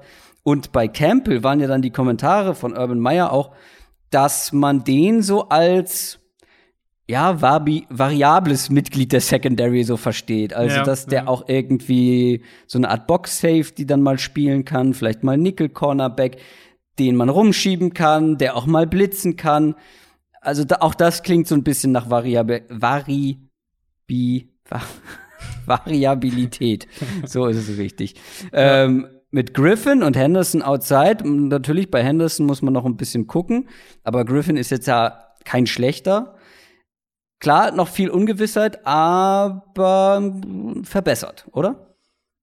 Verbessert, aber für mich wenn ich jetzt auf die Secondary insgesamt schaue, das ist für mich vielleicht sogar die Boom or Bust Secondary in der NFL mhm. dieses Jahr. Einfach von den individuellen Spielern her. Ähm, also Henderson, ich mochte den ja sehr pre-Draft. Äh, fand zwar ein tolles Corner-Prospect, ja. aber auch ein, ein Risiko-Corner, also einer, der Risiken eingeht. So, wenn wir es jetzt mal auf die, dieses Jahr vergleichen, eher der JC Horn als der Patrick Surtain. Ähm, mhm. Griffin definitiv ein inkonstanter Corner. Also, das ist ja so einer der zentralen Kritikpunkte bei ihm. Dann Campbell hast du ja geholt, der die Tools, äh, hast du ja schon, schon erwähnt, der die Tools zwar hat, aber die einfach bislang nicht konstant aufs Feld bringen konnte. Dann haben sie ja noch mhm. Andre Cisco gedraftet, den Safety, der enormes Potenzial hat, aber auch super risikofreudig einfach ist als Deep Safety. Also irgendwie finde ich, haben sie ähm, sich so eine Secondary zusammengestellt, die voller individueller Boom or Bust Spieler ist. Und wenn man dann auch überlegt, wie jung die weitestgehend sind, also wir mhm. reden dann ja wahrscheinlich dann davon, dass da ein bis zwei Rookies starten werden, einer, der neu dazugeholt wurde und ein, ein Spieler im zweiten Jahr, ähm, ist das schon ein krasses, krasses Boomer-Bust-Potenzial in, in der Secondary. Kann, das kann super werden, aber es kann halt auch von Woche zu Woche sein. Ne? Also, dass du mal eine Woche hast, mhm. wo die eine Offense komplett, äh, komplett abmelden, ein Passspiel, und im nächsten Spiel zockt vielleicht die, die Reihe durch, jeder einmal falsch und du lässt irgendwie drei, vier Big Plays durch die Luft zu. Ja, grundsätzlich, glaube ich, ist auch noch sehr offen, wer da auf Safety vor allem ähm, ja. starten könnte. Da habe ich ja. ungefähr fünf verschiedene Predictions gehört. Ja, ich meine, Cisco könnte sein, dass der sogar startet, mhm. aber sie haben ja auch diesen, ähm, diesen sehr merkwürdigen Vertrag für Rayshon Jenkins, also der sehr teuer war. Äh, haben sie ja in dieser Offseason rausgeballert, der von den Chargers kommt. Was ich auch nicht unbedingt erwartet habe. Ähm, aber der ist dementsprechend logischerweise auch ein Kandidat, um, um auf Safety zu zu starten und passt dann irgendwie auch wieder so ein bisschen ins Gefühl, finde ich, bei den Jaguars, weil ich finde irgendwie, das, die haben ein komisches Gefühl hinterlassen in, in dieser Offseason, wo sie ja so hm. viele Ressourcen hatten. Mhm. Ähm, und dann aber die Top 4, einfach nochmal Free Agency schauen, die Top 4 Deals nach Gesamtvolumen, ähm, die die Jaguars in dieser Free Agency rausgehauen haben, waren Shaquille Griffin, Rayshon Jenkins, Roy Robertson Harris und Jamal Agnew ähm, und Griffin. Also, es ist auf jeden Fall nicht all in, was die Jaguars nicht, Nee, es ist nicht all in. Äh, kann man nicht sagen. Ähm, und Griffin finde ich ist zwar ein bisschen überbezahlt, aber gut, wenn halt ein 26-jähriger Outside Corner auf den Markt kommt, der, ja. der mal Potenzial gezeigt hat, ist er halt auch teurer. Die anderen Deals finde ich halt alle sehr, sehr komisch irgendwie. Sehr, mhm. Äh, sind halt Spieler, also Agnew ist halt ein Returner in erster Linie. Ähm, Jenkins, wie gesagt, habe ich so teuer gar nicht erwartet. Robertson Harris war eher ein Rotationsspieler in der Defensive Line in Chicago. Und ich finde, das, das formt so ein bisschen das Gesamtbild bei Jacksonville. Die hatten, wie gesagt, brutal viel Cap Space in einem Jahr, in dem viele Teams Geld sparen mussten. Ähm, sie hatten diese ganzen Picks in den ersten drei Runden, also sie hatten ja richtig viel Draftkapital. Mhm. Und irgendwie ist so mein Gefühl, dass sie aus der Offseason, wenn wir jetzt mal Trevor Lawrence so ein bisschen als den No-Brainer ausklammern, ähm, dass sie so ein bisschen ich hatte irgendwie mehr erwartet aus dieser Offseason für Jacksonville. Das kann noch kommen, wenn, ne, wenn, wenn die alle einschlagen, die sie da gepickt haben. Aber irgendwie finde ich, ich hatte den Eindruck, die hätten aus ihren Ressourcen ja. mehr machen können. Ja, absolut. Also haben wir ja schon nach dem Draft auch gesagt, ne? allein der Travis Etienne-Pick ja. musste der sein. Ne? Dann Campbell war ja fast noch ein Erstrunden-Pick an, an 33. Also mhm auch sehr früh. Ähm, wir sprechen jetzt schon relativ lange über die Jaguars. Lass uns noch kurz mal die letzten äh, Positionen in der Defense abhaken. Allen voran Pass Rush. Letztes Jahr eine Katastrophe. Ja, Quizfrage. Weißt du, wer der Spieler mit den meisten Quarterback Pressures bei den Jaguars war letztes Jahr? Also ich meine, Josh Allen hat natürlich einiges an Zeit verpasst, aber wahrscheinlich war es trotzdem Josh Allen. nee, tatsächlich nicht. Ah. Darwayne Smoot. Ah, okay. Ja. Mhm. Nee, Josh Allen war auf Platz 3. Der hat aber auch nur die Hälfte der Spiele gemacht. Ja, äh, genau. Ich, also ich, ich, wusste, dass er recht viele Pressures ja. teamintern immer noch hatte, obwohl er ja. viel verpasst hat. Ja, den fit zurückzubekommen, das macht ja. dann auch schon einiges aus. Der war, der ist extrem wichtig für diese Front. Keller und Jason hat eine relativ enttäuschende Rookie-Saison gespielt, aber auch dem würde, glaube ich, so eine hybride Front entgegenkommen können, mhm. oder? Wenn, wenn man den so ein bisschen rumschieben kann. Ja, ja, absolut. Aber auch da reden wir natürlich wieder von jungen Spielern, darf man ja, nicht vergessen. Also Josh absolut. Allen äh, geht jetzt in seine dritte Saison, Jason in seine zweite. Ähm, wenn wir dazwischen schauen, ein Davon Hamilton, der ja. wahrscheinlich auf Nose Tackle startet, geht auch in seine zweite Saison. Also auch da eben so das Thema so ein bisschen viele, viele junge Spieler in kritischen Positionen. Der Jay Tufele, der Tufele, mhm. noch gedraftet in der vierten Runde.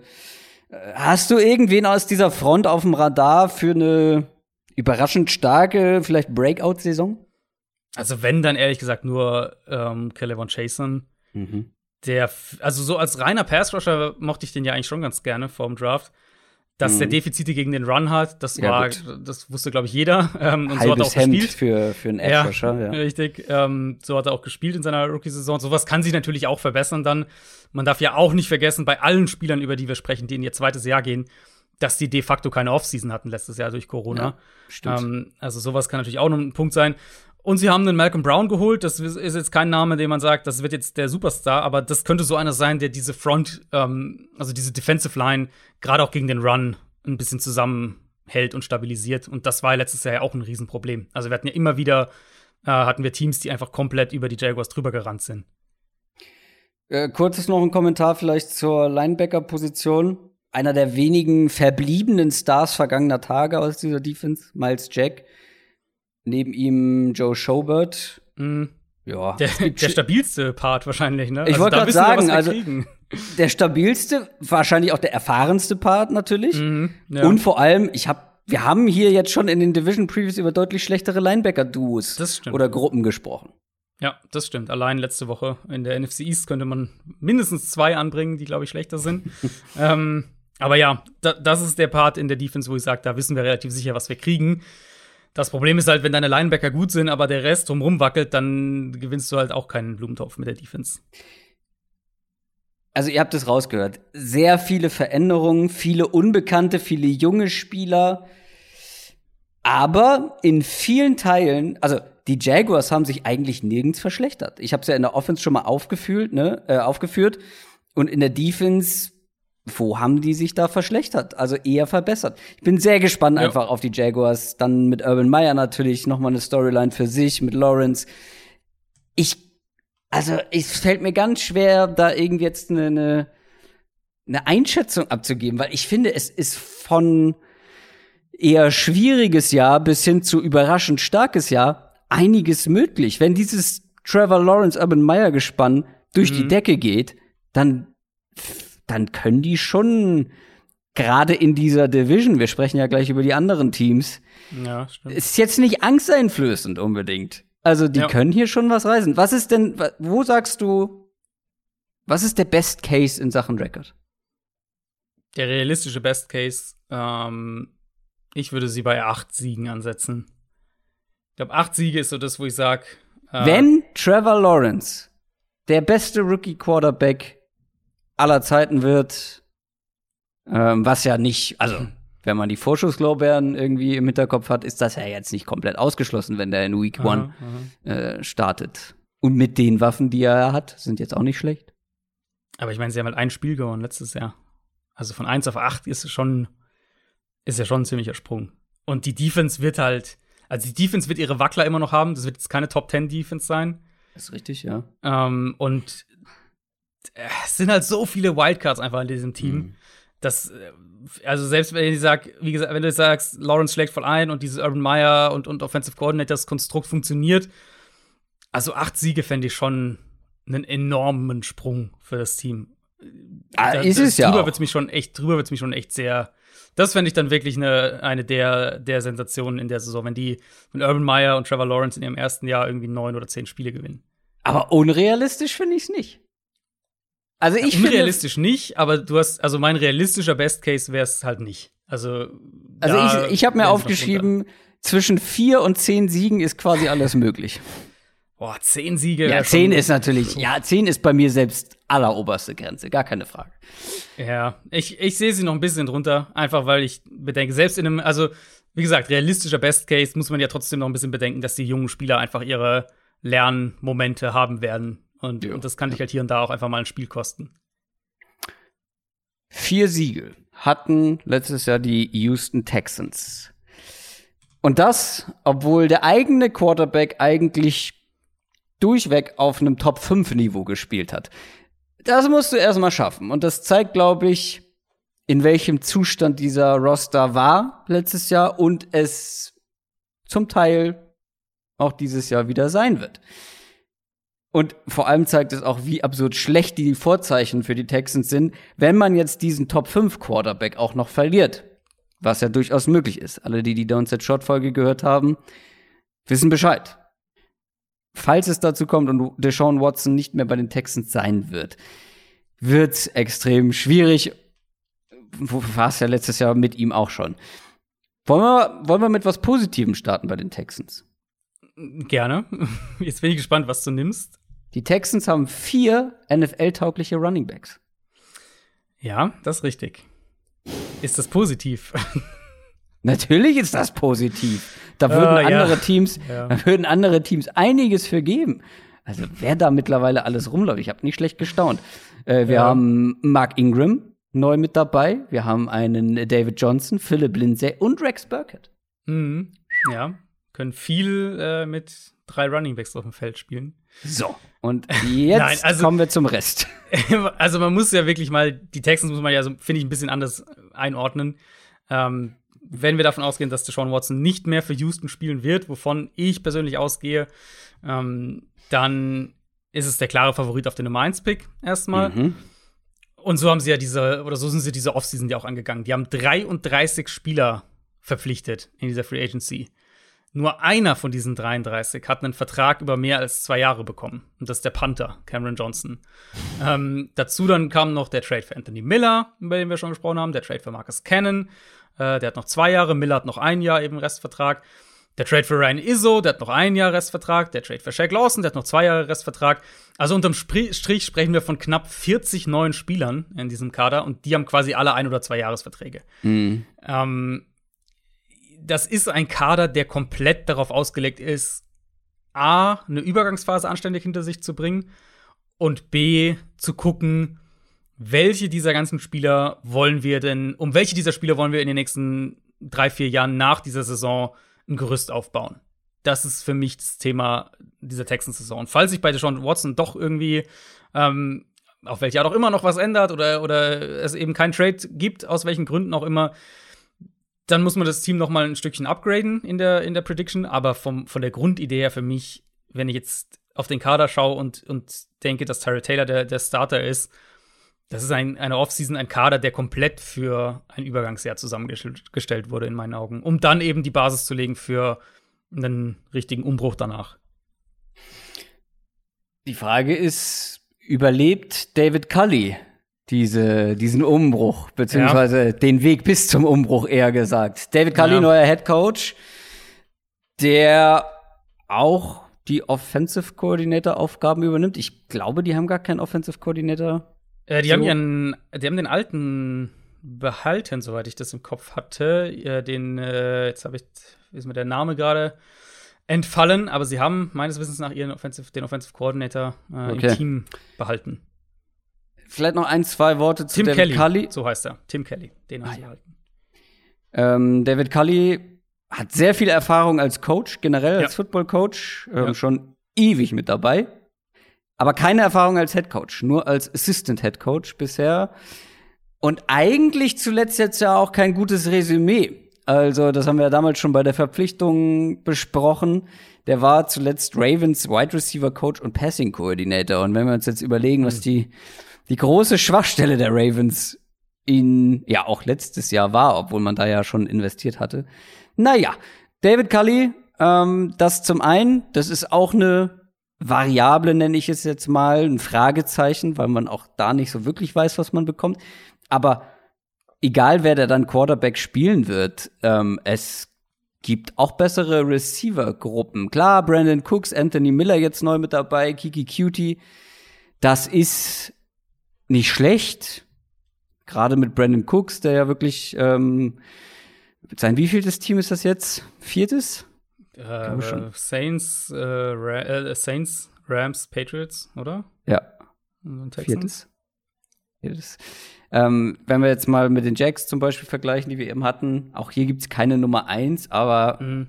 das Niveau insgesamt ist, glaube ich, auch noch mal ein Stückchen darunter in der Gesamtheit, oder?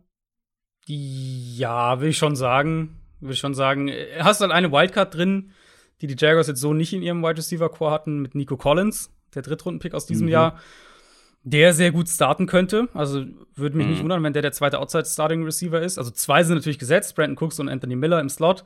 Ähm, Collins wäre noch mal so ein großes Outside-Target, auch fürs vertikale Passspiel, ähm, der so ein bisschen dann, ich sage jetzt mal, die, die in Anführungszeichen Marvin Jones-Rolle vielleicht, wenn wir es den Vergleich mit den Jaguars ziehen, übernehmen könnte. Aber klar, da ist jetzt, also da ist jetzt nicht die Mega-Qualität drin, aber du wirst wahrscheinlich auch schlechtere Receiver-Gruppen finden als jetzt Cooks, Miller äh, und dann eben, wie auch immer man es dann sortieren will, aber wahrscheinlich äh, Nico Collins und als, als vierten dann Kiki Cutie. Äh, worüber lohnt es sich denn zu sprechen bei den Texans jetzt, wenn wir noch mal bei der Offense bleiben, wenn wir die Saison so angehen? Es ist eigentlich, eigentlich ein komplettes Übergangsjahr. Die Offensive Line zum Beispiel, ähm, ja, ist ja. jetzt wahrscheinlich nicht so übel, wie man das von der Texans Offensive Line irgendwie noch im Hinterkopf vielleicht hat. Ja, also Offensive Line finde ich ist tatsächlich so ein bisschen die Stärke äh, der Offense, neben der Running Back Gruppe natürlich. Ja, die ähm, nicht zu vergessen. Absolut, absolut. Aber da ist die, also eine Frage ist Justin Britt auf Center, der Nick Martin ersetzt. Ähm, Britt hat letztes Jahr nicht gespielt, davor lange in Seattle gewesen. Eher der bessere Run als Pass-Blocker. Ähm, dann Tackle-Duo ist eigentlich ganz okay. Larry Hansel natürlich und, und Titus Howard. Marcus Ken eben, den sie aus New England geholt haben, der hatte noch mal einen Knieeingriff im Sommer. Also da muss man mal mhm. schauen, wann der wieder fit ist. Aber der könnte auf Guard starten oder auch auf Tackle, auf Right Tackle und Titus Howard eben dann nach innen auf Guard. Also das sollte eigentlich ein Upgrade sein. Insofern die Line müsste eigentlich okay sein, würde ich sagen. Und dann ist eben, also die Frage ist ja einfach, was für eine Offense spielen die. Jetzt mal, wenn Watson nicht spielt, ähm, wenn Tara Taylor der Starter ist. Und meine Idee so ein bisschen von der Offense ist, du lässt hinter eben dieser, ich sage es mal, akzeptablen Offensive Line mit diesem extrem tiefen Backfield lässt du eine Option Offense spielen und, mhm. und baust da auch Taylor selbst ins Run Game ein und versuchst dann eben aufbauend darauf ins vertikale Passspiel zu gehen. Über die Outside Receiver, also dass Brandon Cooks ein guter Downfield Receiver ist, wissen wir alle. Ich habe ja eben Nico Collins ein bisschen beschrieben, dessen Paraderolle könnte auch so in dem Bereich liegen. Anthony Miller aus dem Slot gibt dir auf jeden Fall mehr vertikale Dimensionen, als Randall Cobb das gemacht hat. Mhm. Ich glaube, so würde ich es grundsätzlich angehen und dann halt die, die Offensive Line auf die Art auch nutzen. Wahrscheinlich ist die Line sowieso besser im Run-Blocking, ehrlicherweise, als im Pass-Blocking. Ähm, also es wird viel gelaufen in Houston. Das, das ist, wäre meine Vermutung, wenn, äh, sofern eben Deshaun Watson nicht doch spielt.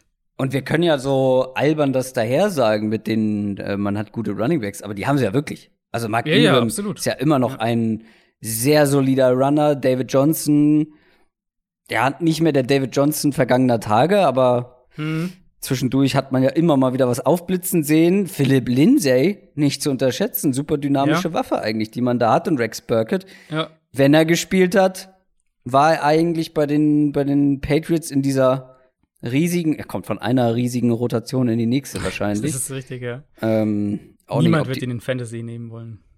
Nee, mal wieder nicht. ähm, also, du kannst da schon mit äh, arbeiten. also, wenn. David Johnson vielleicht als Passcatcher wieder so ein bisschen Qualität Mhm. zurückbekommt, das war ja eine seiner großen Stärken, dass er eben all, halt auch als Passcatcher irgendwie relevant sein kann. Hat er teilweise letztes Jahr ja auch gemacht. Also sie haben ja eigentlich zwei, sie haben eigentlich zwei Typen, ne? Sie haben eigentlich Johnson und Burkett, also die Matchup Receiving Backs irgendwo auch. Johnson natürlich mehr als jetzt nur ein Receiving Back. Aber jetzt mal so für, für die grundsätzliche Diskussion. Und Lindsay und Ingram, die ja eigentlich auch beide gute Downhill-Runner sind. Ähm, Ingram mehr mit der Ja, Physis, Lindsay mehr Ja, mit der Explosivität. Genau.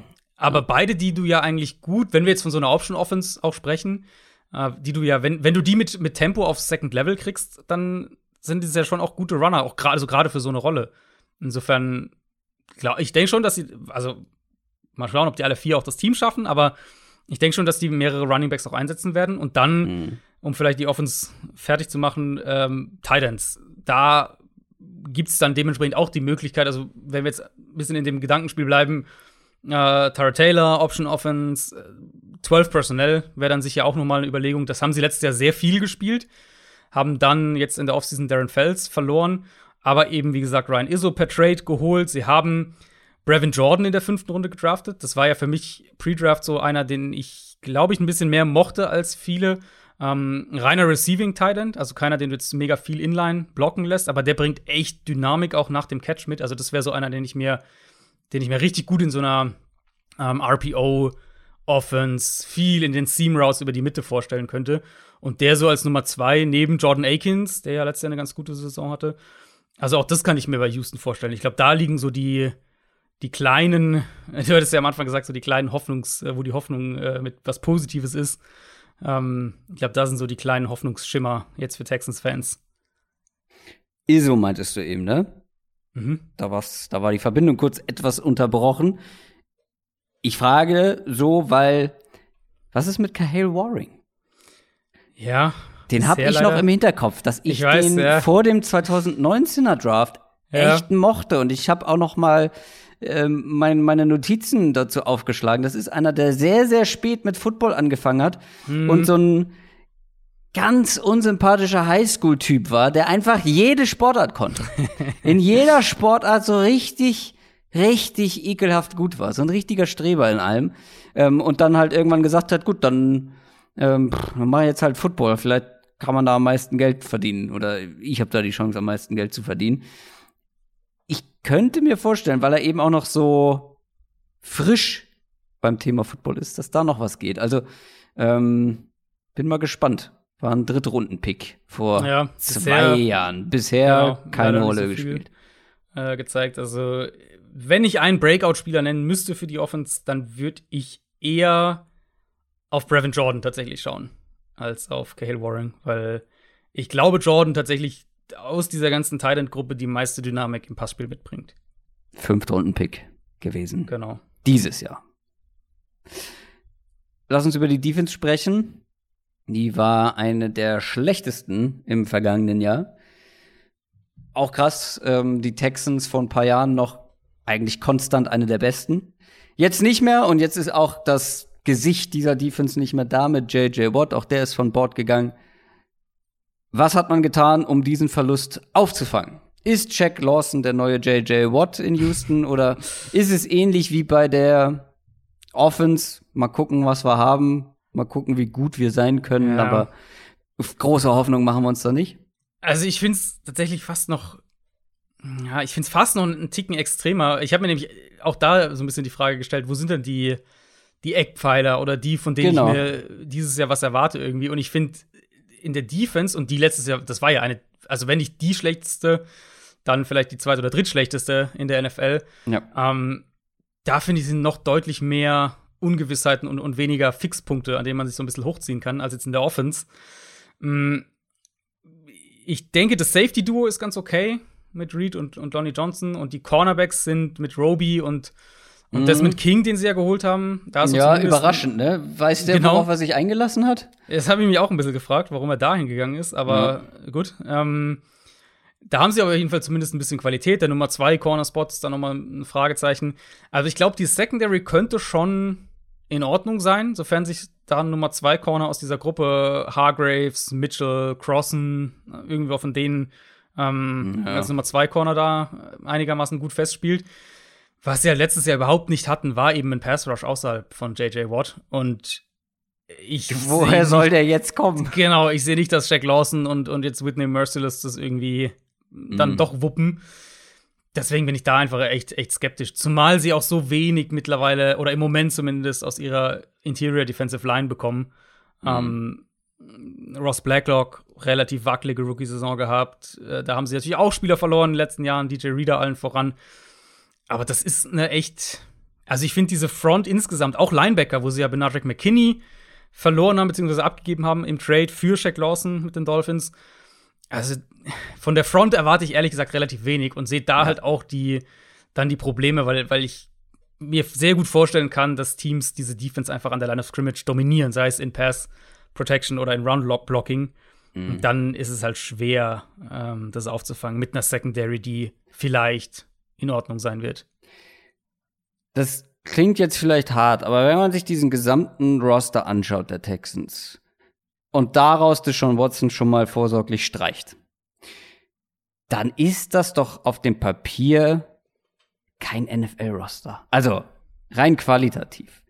Dass man, wir wissen alle, wie es dazu kommen konnte und wir wissen auch alle, dass das jetzt nicht das Jahr ist, das für die Texans zählt, beileibe nicht. Mhm. Aber ich sag mal so, wenn man absteigen könnte, wären sie ein Abstiegskandidat. Also, das ist schon wenig Qualität, die da. Also, du hast gerade bei der Defense gesagt, mit den Eckpfeilern. Und wenn man das anders formuliert, vielleicht, wer sind die Playmaker in diesem Team? Und dann bleibt man an so ein, zwei Namen in der Offense vielleicht hängen. Mhm. Aber ansonsten, du hast keine großen Stars, du hast ähm, wenig Hoffnungsschimmer, also auch Spieler, wo man sagt, ja, wenn da alles gut läuft, dann entwickeln die sich vielleicht zu Führungsspielern. Also wen, wen würdest du da nennen, wo du sagst, ah, da sehe ich was, das könnte dann einer der Leistungsträger der nächsten Jahre bei den Texans werden? Ich glaube, ich würde auf die, also neben den Safeties, die ich tatsächlich gar nicht so schlecht finde, würde ich zuerst auf die Offensive Line wirklich schauen. Mhm, also ich mhm, denke, okay. da hast du Tanzel natürlich sowieso. Ja. Ja. Und dann Max Sharping, der wahrscheinlich wieder auf Left Guard startet und eben Titus Howard da hast du, glaube ich, deinen Kern, deinen, deinen ersten Kern für den Umbruch, der natürlich noch viel tiefgreifender dann ultimativ sein wird. Ähm, aber das sind so die Spieler, glaube ich, wo ich sage, okay, das ist unsere, äh, unsere Basis O-Line und die Safeties für den Umbruch, der jetzt uns bevorsteht. Aber also, wie gesagt, ich habe es ja ganz am Anfang gesagt, man muss die Texans anders einordnen als andere Teams. Und vom Kader her, ohne Deshaun Watson, ist es der klare Favorit auf den Nummer 1 Pick. Mir tun die Spieler und vor allem auch die Coaches, allen voran natürlich David Cully, irgendwo auch ein bisschen ja. leid, ne? Ja, Weil, da muss man echt hoffen, dass die, dass die sozusagen dieses Jahr einfach eine Joker, einen Joker kriegen, ähm, im Prinzip nichts verlieren können und wenn sie es halt schaffen, irgendwie dieses Team zusammenzuschweißen und die überraschen sogar mit ein paar Siegen sogar noch was gewinnen können, in Anführungszeichen. Aber dass da auf jeden Fall der, der Trainerstab dann auch noch eine Chance mit einem besseren Kader bekommt. Hast du noch was zu den Texans? Sonst würde ich zu den Colts ja, ich übergehen. Glaub, ich glaube, wir haben, wir haben Texans-Fans genug gequält. Ja, das tut mir auch irgendwo leid, aber man hat sich ja. halt irgendwie in diese Situation ja. gebracht. Und in sehr, sehr kurzer Zeit. Also, das ist noch nicht lange her, dass die Texans eine Wahnsinns-Defense hatten, einen mhm. der besten jungen Quarterbacks, den sie, haben sie immer noch offiziell, aber einen der be besten jungen Quarterbacks der ganzen Liga. Und jemand, der Deshaun Watson hat und das drumherum dann so zu vergeigen. In ja, so kurzer und, Zeit. Also, und die Andre Hopkins und Will Fuller. Die Andre ähm, Hopkins, Will Fuller, J.J. Watt, Jadavian Clowney. Ja. ja, was also du daraus hättest aufbauen können. Das ist ja genau, genau, sind ja genau die Punkte, die ich eben angesprochen habe. Diese genau. Playmaking-Qualität, diese Stars, diese Eckpfeiler, die du einfach brauchst in einem NFL-Team. Die hatten ja. sie. Alle. Ja, und jetzt muss man halt ganz klar sagen, das aktuelle Regime muss erstmal die Scherben des ja, genau. Bill O'Brien-Regimes zusammenkehren. Und ein Problem schwebt natürlich über allem, das haben wir jetzt nicht größer angesprochen, aber ähm, das haben wir oft genug thematisiert im Zuge des Hopkins-Trades, im Zuge der ganzen Watson-Geschichte. Ja, ja. Das ist der Owner. Und der Owner, der wird nicht weggehen. Ähm, aber dass da offensichtlich was nicht so ganz sauber läuft und dass es da Probleme hinter den Kulissen gibt, ich glaube, da lehnt man sich nicht zu weit aus dem Fenster. Die Indianapolis Colts haben eine deutlich bessere Saison gespielt, eine richtig gute Saison eigentlich. Äh, man hat die Playoffs erreicht, ist dann aber direkt, wenn auch knapp gegen die Bills rausgeflogen. Und wir haben häufig darüber gesprochen bei den Colts, dass man in Sachen Roster-Building echt viel richtig gemacht hat in den letzten Jahren, dass man wirklich ein sehr, sehr gutes Grundgerüst geschaffen hat. Aber wir gucken ja jetzt auf diese Offseason und blicken voraus auf die kommende Saison und es ist ja auch kein Geheimnis, dass ich kein riesengroßer Fan dieser Offseason bin. Philip Rivers hat seine Karriere beendet. Man versucht es jetzt mit Carson Wentz. Der, wie ihr alle wisst, hat eine katastrophale Saison hinter sich bei den Eagles, kommt jetzt aber zu einem Coach, den er kennt, mit dem er gut zusammengearbeitet hat, mit Frank Reich. Und da setzen natürlich viele ihre Hoffnung drauf. Auch irgendwo zu Recht. Man hofft jetzt auf ein Bounceback, ja. Und die Frage bei Carson Wentz, wir haben sehr viel drüber gesprochen, aber noch mal so angerissen. Oder grundsätzlich die Frage vor der kommenden Saison ist ja, ist das ein Ausrutscher gewesen oder ist das jetzt ein Trend einfach bei Carson Wentz? Oder wie gut kann er sein? In welchen Bereichen war er schlecht? Mhm. Wie sind das Bereiche, in denen er wieder besser werden kann? Was hatte das mit den Umständen bei den Eagles zu tun. Und auch das hast du ja letzte Woche, war es letzte Woche? Ja, mhm. letzte Woche haben wir die Eagles gesprochen. Ja. ja, die Umstände waren nicht gut, was O-Line, was ähm, Wide Receiver und so weiter angeht, Passcatcher. Aber sie waren auch nicht so schlecht, wie sie letztendlich dann aussahen. Glaubst du, oder anders gefragt, in welchen Bereichen war Carson Wentz denn oder ist Wentz letztes Jahr so abgeschmiert und sind das Bereiche, die man einfach wieder fixen kann? Mm, also am extremsten abgeschmiert finde ich sind zwei Sachen. Das ist einmal Pocket-Verhalten gewesen und dann ähm, das Tempo seiner Reads, würde ich sagen. Das Tempo mhm. und die Art und Weise, wie er seinen Reads vertraut. Weil du bei Carson Wentz einfach so häufig gesehen hast, dass er durch seine Reads vielleicht zwar geht, dafür aber schon länger braucht und dann aber dem nicht vertraut, wenn ein Receiver eigentlich offen ist und den Ball dann nicht wirft, sondern dann lieber nochmal Ball nochmal runternimmt und dann, ja gut, dann kommt halt irgendwann der Sack. So ein bisschen. Ähm, ich glaube schon, dass man das ein Stück weit wieder in die Spur bekommen kann. Und Frank Reich ist mit, mit den Umständen in Indianapolis, mit dieser Offensive Line, sprechen wir ja gleich auch noch im Detail drüber, ist sicher nicht die schlechteste Ausgangslage, mhm. um das wieder in die Spur zu kriegen.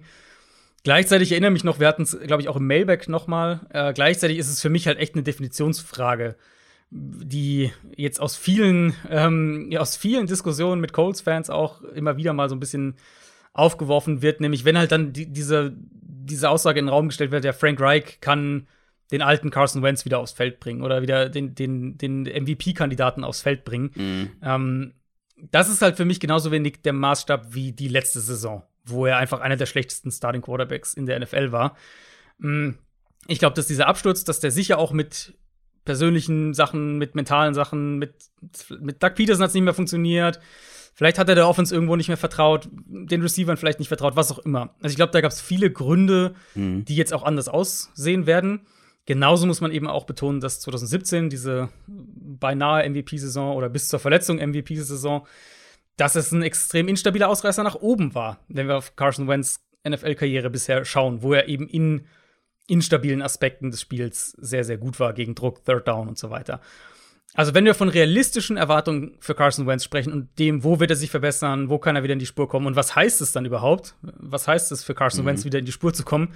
Ähm, würde ich die, die Frage fast mal ein bisschen weiter drehen und sagen oder und fragen, wie realistisch ist es, dass Carson Wentz ein Upgrade zu dem ist, was sie von Rivers letztes Jahr bekommen haben? Die Frage habe ich mir natürlich auch noch mal aufgeschrieben. Da haben Mhm. wir auch schon mal drüber gesprochen. Ich glaube, ich habe dir damals die Frage so gestellt.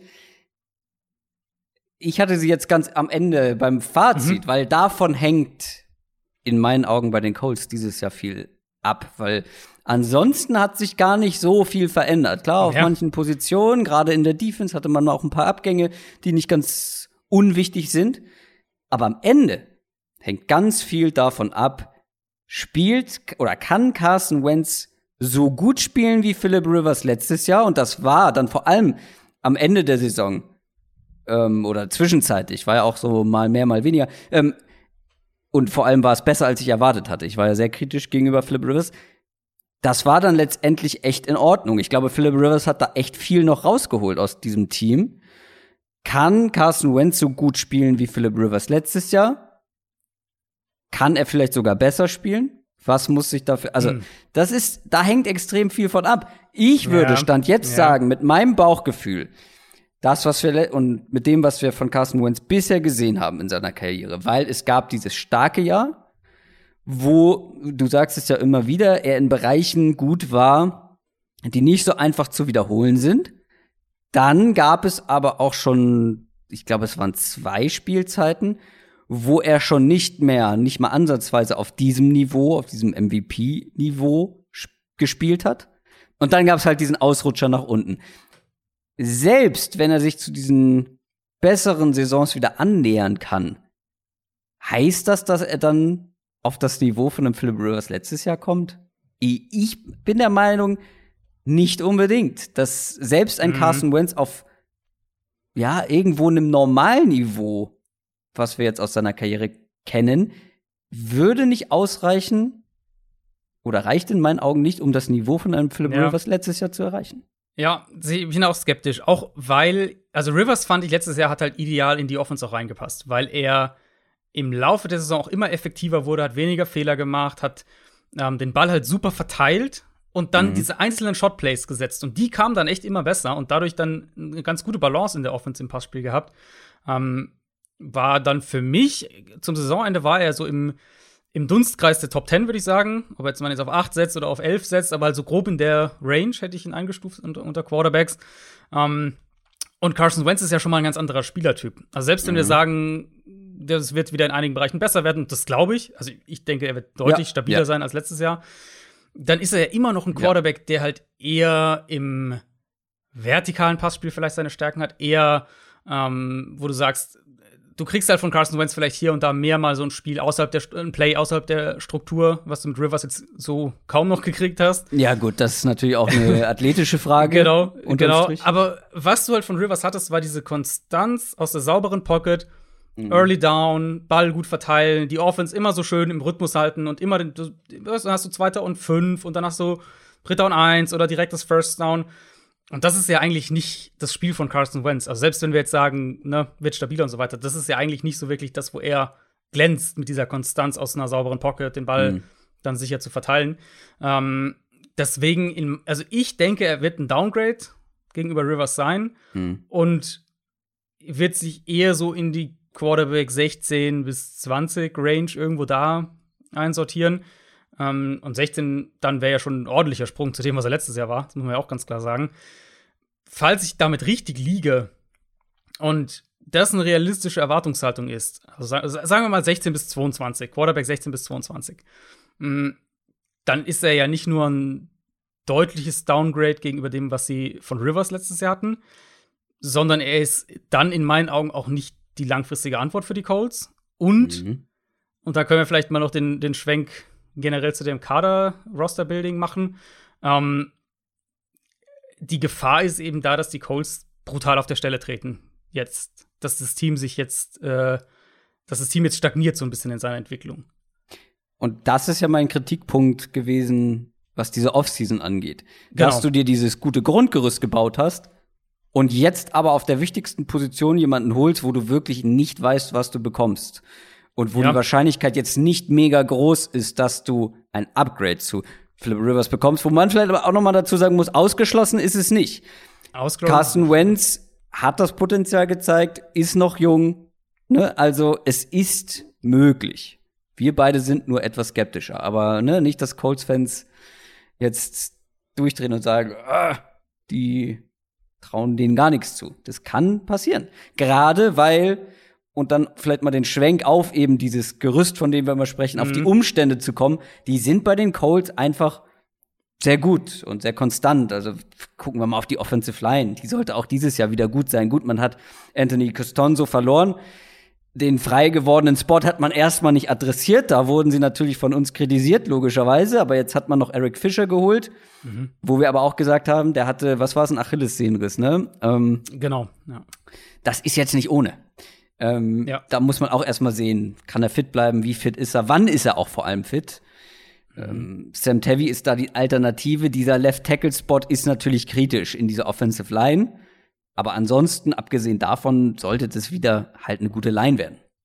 Ja, also was mir bei den Colts einfach so extrem auffällt, ist die Vorsicht, mit der der Kader zusammengestellt wurde die letzten Jahre. Klar, DeForest genau, Buckner genau. war so das, das Highlight irgendwo.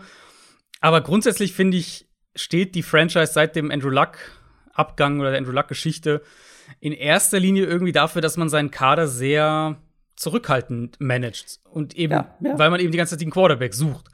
Und vielleicht ist die Idee dann dahinter, wenn sie diese Quarter diesen Quarterback gefunden haben und so weiter, dann investieren sie auch. Aber jetzt fängt das schon so ein ja, bisschen an. Jetzt stehen die eigenen, ja genau, die, jetzt stehen nämlich die die die ähm, die Vertragsverlängerung mit den eigenen Spielern an, mhm. Weil viel von dem Gerüst, was jetzt da ist, also abgesehen von Buckner, viel von dem Gerüst, was ja da ist, liegt ja auch daran, dass sie die letzten zwei, drei Jahre einfach gut gedraftet haben. Ja, ja. So, und das Ding mit gut gedrafteten Spielern hat das natürlich erstmal super, also will jedes Team, aber die müssen halt irgendwann bezahlt werden. Wir hatten jetzt gerade heute, das hatten wir jetzt gar nicht mehr in den News drin, aber relativ aktuell noch Braden Smith, der Right Tackle, der verlängert wurde, vier Jahre und 70 Millionen Dollar. Darius Leonard wird als nächstes folgen, Quentin mhm. Nelson wird bald richtig teuer. Ähm, Buckner haben sie logischerweise schon bezahlt, Ryan Kelly haben sie schon be bezahlt, den Center.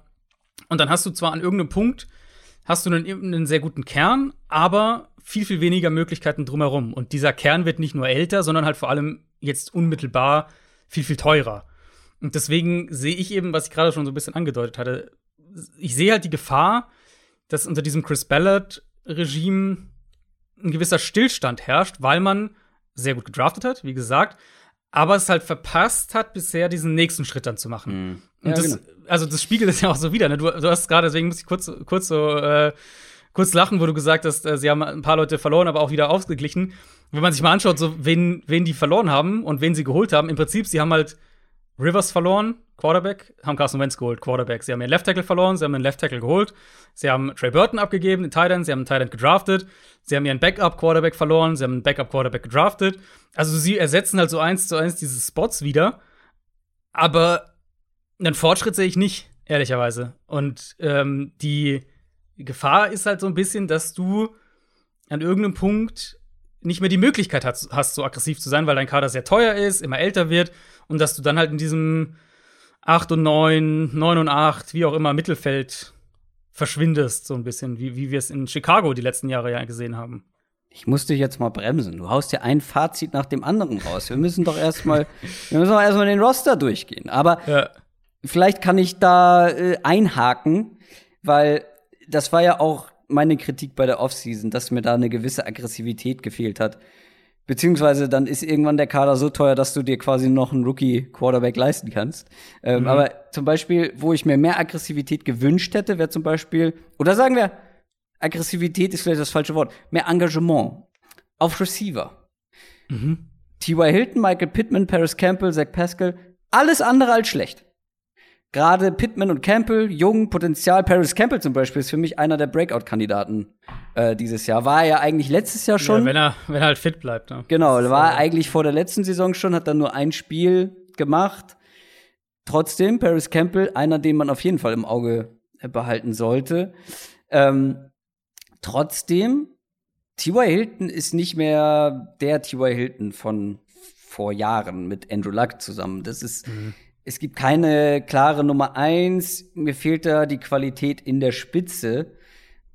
Außer einer von denen, ja, wobei Michael Pittman und Paris Campbell sind natürlich auch nicht die Spielertypen, um sich da reinzuentwickeln. Aber klar, wenn die jetzt einen Riesensprung machen, sieht's ganz anders aus. Da zum Beispiel ein bisschen mehr Aggressivität. Äh, in der Defense kommen wir gleich noch zu.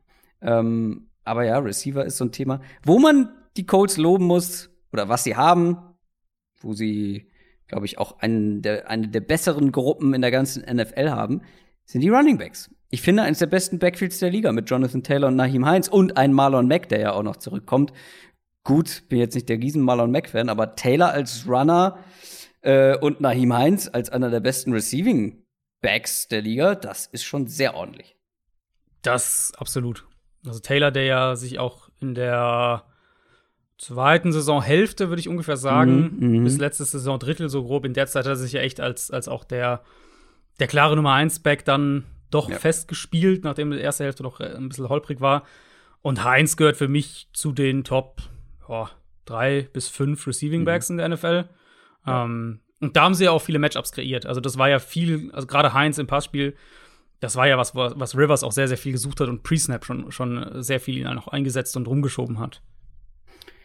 Titan du, um das noch der Vollständigkeit zu erwähnen, Jack Doyle und Mo Ellie Cox, unverändert. Oh, ist okay, oder? Ja, also, ja, ist okay. Sie spielen ja gerne auch mit zwei Titans. Ähm, ja. Kylan Granson haben sie ja gedraftet in der vierten Runde. Den würde ich da tatsächlich so ein bisschen mal im Auge behalten, weil das ist ein spannender mhm. Receiving Titan und Doyle ist halt für mich so der der Prototyp verlässlicher Titan, der halt auch so eine klassische Titan Rolle mhm. spielt. Und, und Mo Ellie Cox ist halt einfach auch ein Riese. Ähm, aber Granson, glaube ich, könnte dem, äh, könnte dieser Titan-Gruppe noch ein bisschen mehr Explosivität vielleicht geben. Ich glaube, wir können schon zur Defense kommen, weil da ist, die ist ein bisschen interessanter insgesamt. Du hast ja jetzt schon mehrfach auch erwähnt oder zum Teil haben wir darüber gesprochen. Letztes Jahr habe ich mich ja sehr unbeliebt damit gemacht, als es nach den ersten Wochen irgendwie hieß, die Colts haben die beste Defense der Liga. Weil ich gesagt habe, nein. Äh, gut, hast du auch gesagt, aber äh, sie war es ja dann letztendlich auch nicht. Sie war am Ende eine richtig gute Defense die Frage ist nur, kann sie das dieses Jahr auch wieder sein? Es gibt, finde ich, ein paar mehr Fragezeichen als im vergangenen Jahr. Ja. Und ich habe die Abgänge schon ab angesprochen. Also wir haben da einen Justin Houston zum Beispiel. Ähm, der war zwar nicht mehr so gut, wie er mal war, aber ich glaube, der wird fehlen. Den Nico Autry hat man abgegeben. Du hast es ja schon gesagt, man verliert zwei ja, solide, gute Pass-Rusher und holt einfach zwei neue. Ja, genau. Investiert zwei hohe Picks mit Quiddy Pay und Dayo Odeyingbo. Ähm, da hängt dann natürlich viel von ab, wie die dann einschlagen. Ne? Also Quiddy Pay, ultra athletisch, sehr viel Potenzial. Muss er dann halt aber auch erstmal in der NFL abrufen und muss das eigentlich auch schon im ersten Jahr machen, damit dieser Pass Rush irgendwas anderes noch anzubieten mhm. hat, außer DeForest Buckner. Also er muss eigentlich direkt liefern. Ja, und gerade in dieser Defense, wir haben ja häufiger drüber gesprochen, dass sie sehr, sehr stark vom Foreman-Rush leben. Das ist die Identität mhm. auch der Defense. Deswegen haben sie Buckner auch, das war ja das eine teure Investment per Trade. Und das hat sich auch gelohnt, ne? Genau, also, das, das war ja Plug and Play ja. auf einem ultra hohen Level. Und eben auch genauso in dieser Rolle halt, also wirklich dieser Dreh- und Angelpunkt in der, mhm. äh, in, in der Defense. Und da fehlen eben jetzt mit Autry und Houston Platz 2 und 3 in puncto Pressures letztes Jahr. Yep. Und natürlich können da mittel- und langfristig die beiden Rookies Upgrades sein, aber wir schauen ja jetzt vor allem auf 2021 und da darf man, glaube ich, schon ein bisschen skeptisch sein, dass sie da reinkommen und direkt diese Rollen spielen, weil auch, ja. also auch Quiddy Pay haben wir ja auch im, im Pre-Draft, in den Pre-Draft-Folgen drüber gesprochen, der ist, ist halt schon auch noch ein bisschen roh. Genau. Ja. Um, und dann ist eben die Gefahr, dass du strukturelle Probleme kriegst in der Defense. Wenn plötzlich der Foreman-Rush nachlässt. Du musst vielleicht ein bisschen mehr übers Blitzing kommen. Also, was sie ab und zu ganz gerne machen, ist entweder einen Linebacker oder einen Slot-Corner bringen als Blitzer. Und du das plötzlich mehr machen musst und, und von deiner, ähm, deiner Kernstruktur weggehen musst. Also wirklich viel Foreman, viel Zone dahinter. Auch wirklich einiges an so, so Tampa-2-Varianten, wo die Secondary sehr, sehr entlastet wird durch die Coverage-Struktur. Wenn du davon eben weggehen musst, dann setzt es natürlich auch die Secondary wieder mehr unter Druck. Und dann musst du ja. da wieder aufpassen, dass du nicht mehr zulässt. Also ähm, ich glaube auch, dass die Gefahr da ist, einmal durch diese das potenziell kurzfristige Downgrade im Pass Rush und dann noch dazu die Tatsache, dass sie letztes Jahr sehr von Turnovern profitiert haben. Ähm, glaube ich schon, ist es eine faire These zu sagen, dass die Defense wackeliger sein wird als letztes Jahr. Und du hast die Secondary angesprochen, das ist ja in weiten Teilen auch eine junge Defense. Gut, Xavier Rhodes jetzt nicht unbedingt, aber Ähm, ansonsten auch noch ein paar junge Namen dabei. Xavier Rhodes, muss man sagen, hat sich ja richtig gut gefangen nach diesem wahnsinnig mhm. schlechten Jahr bei den Vikings. Äh, mit Kenny Moore hat man einen guten Slot-Cornerback.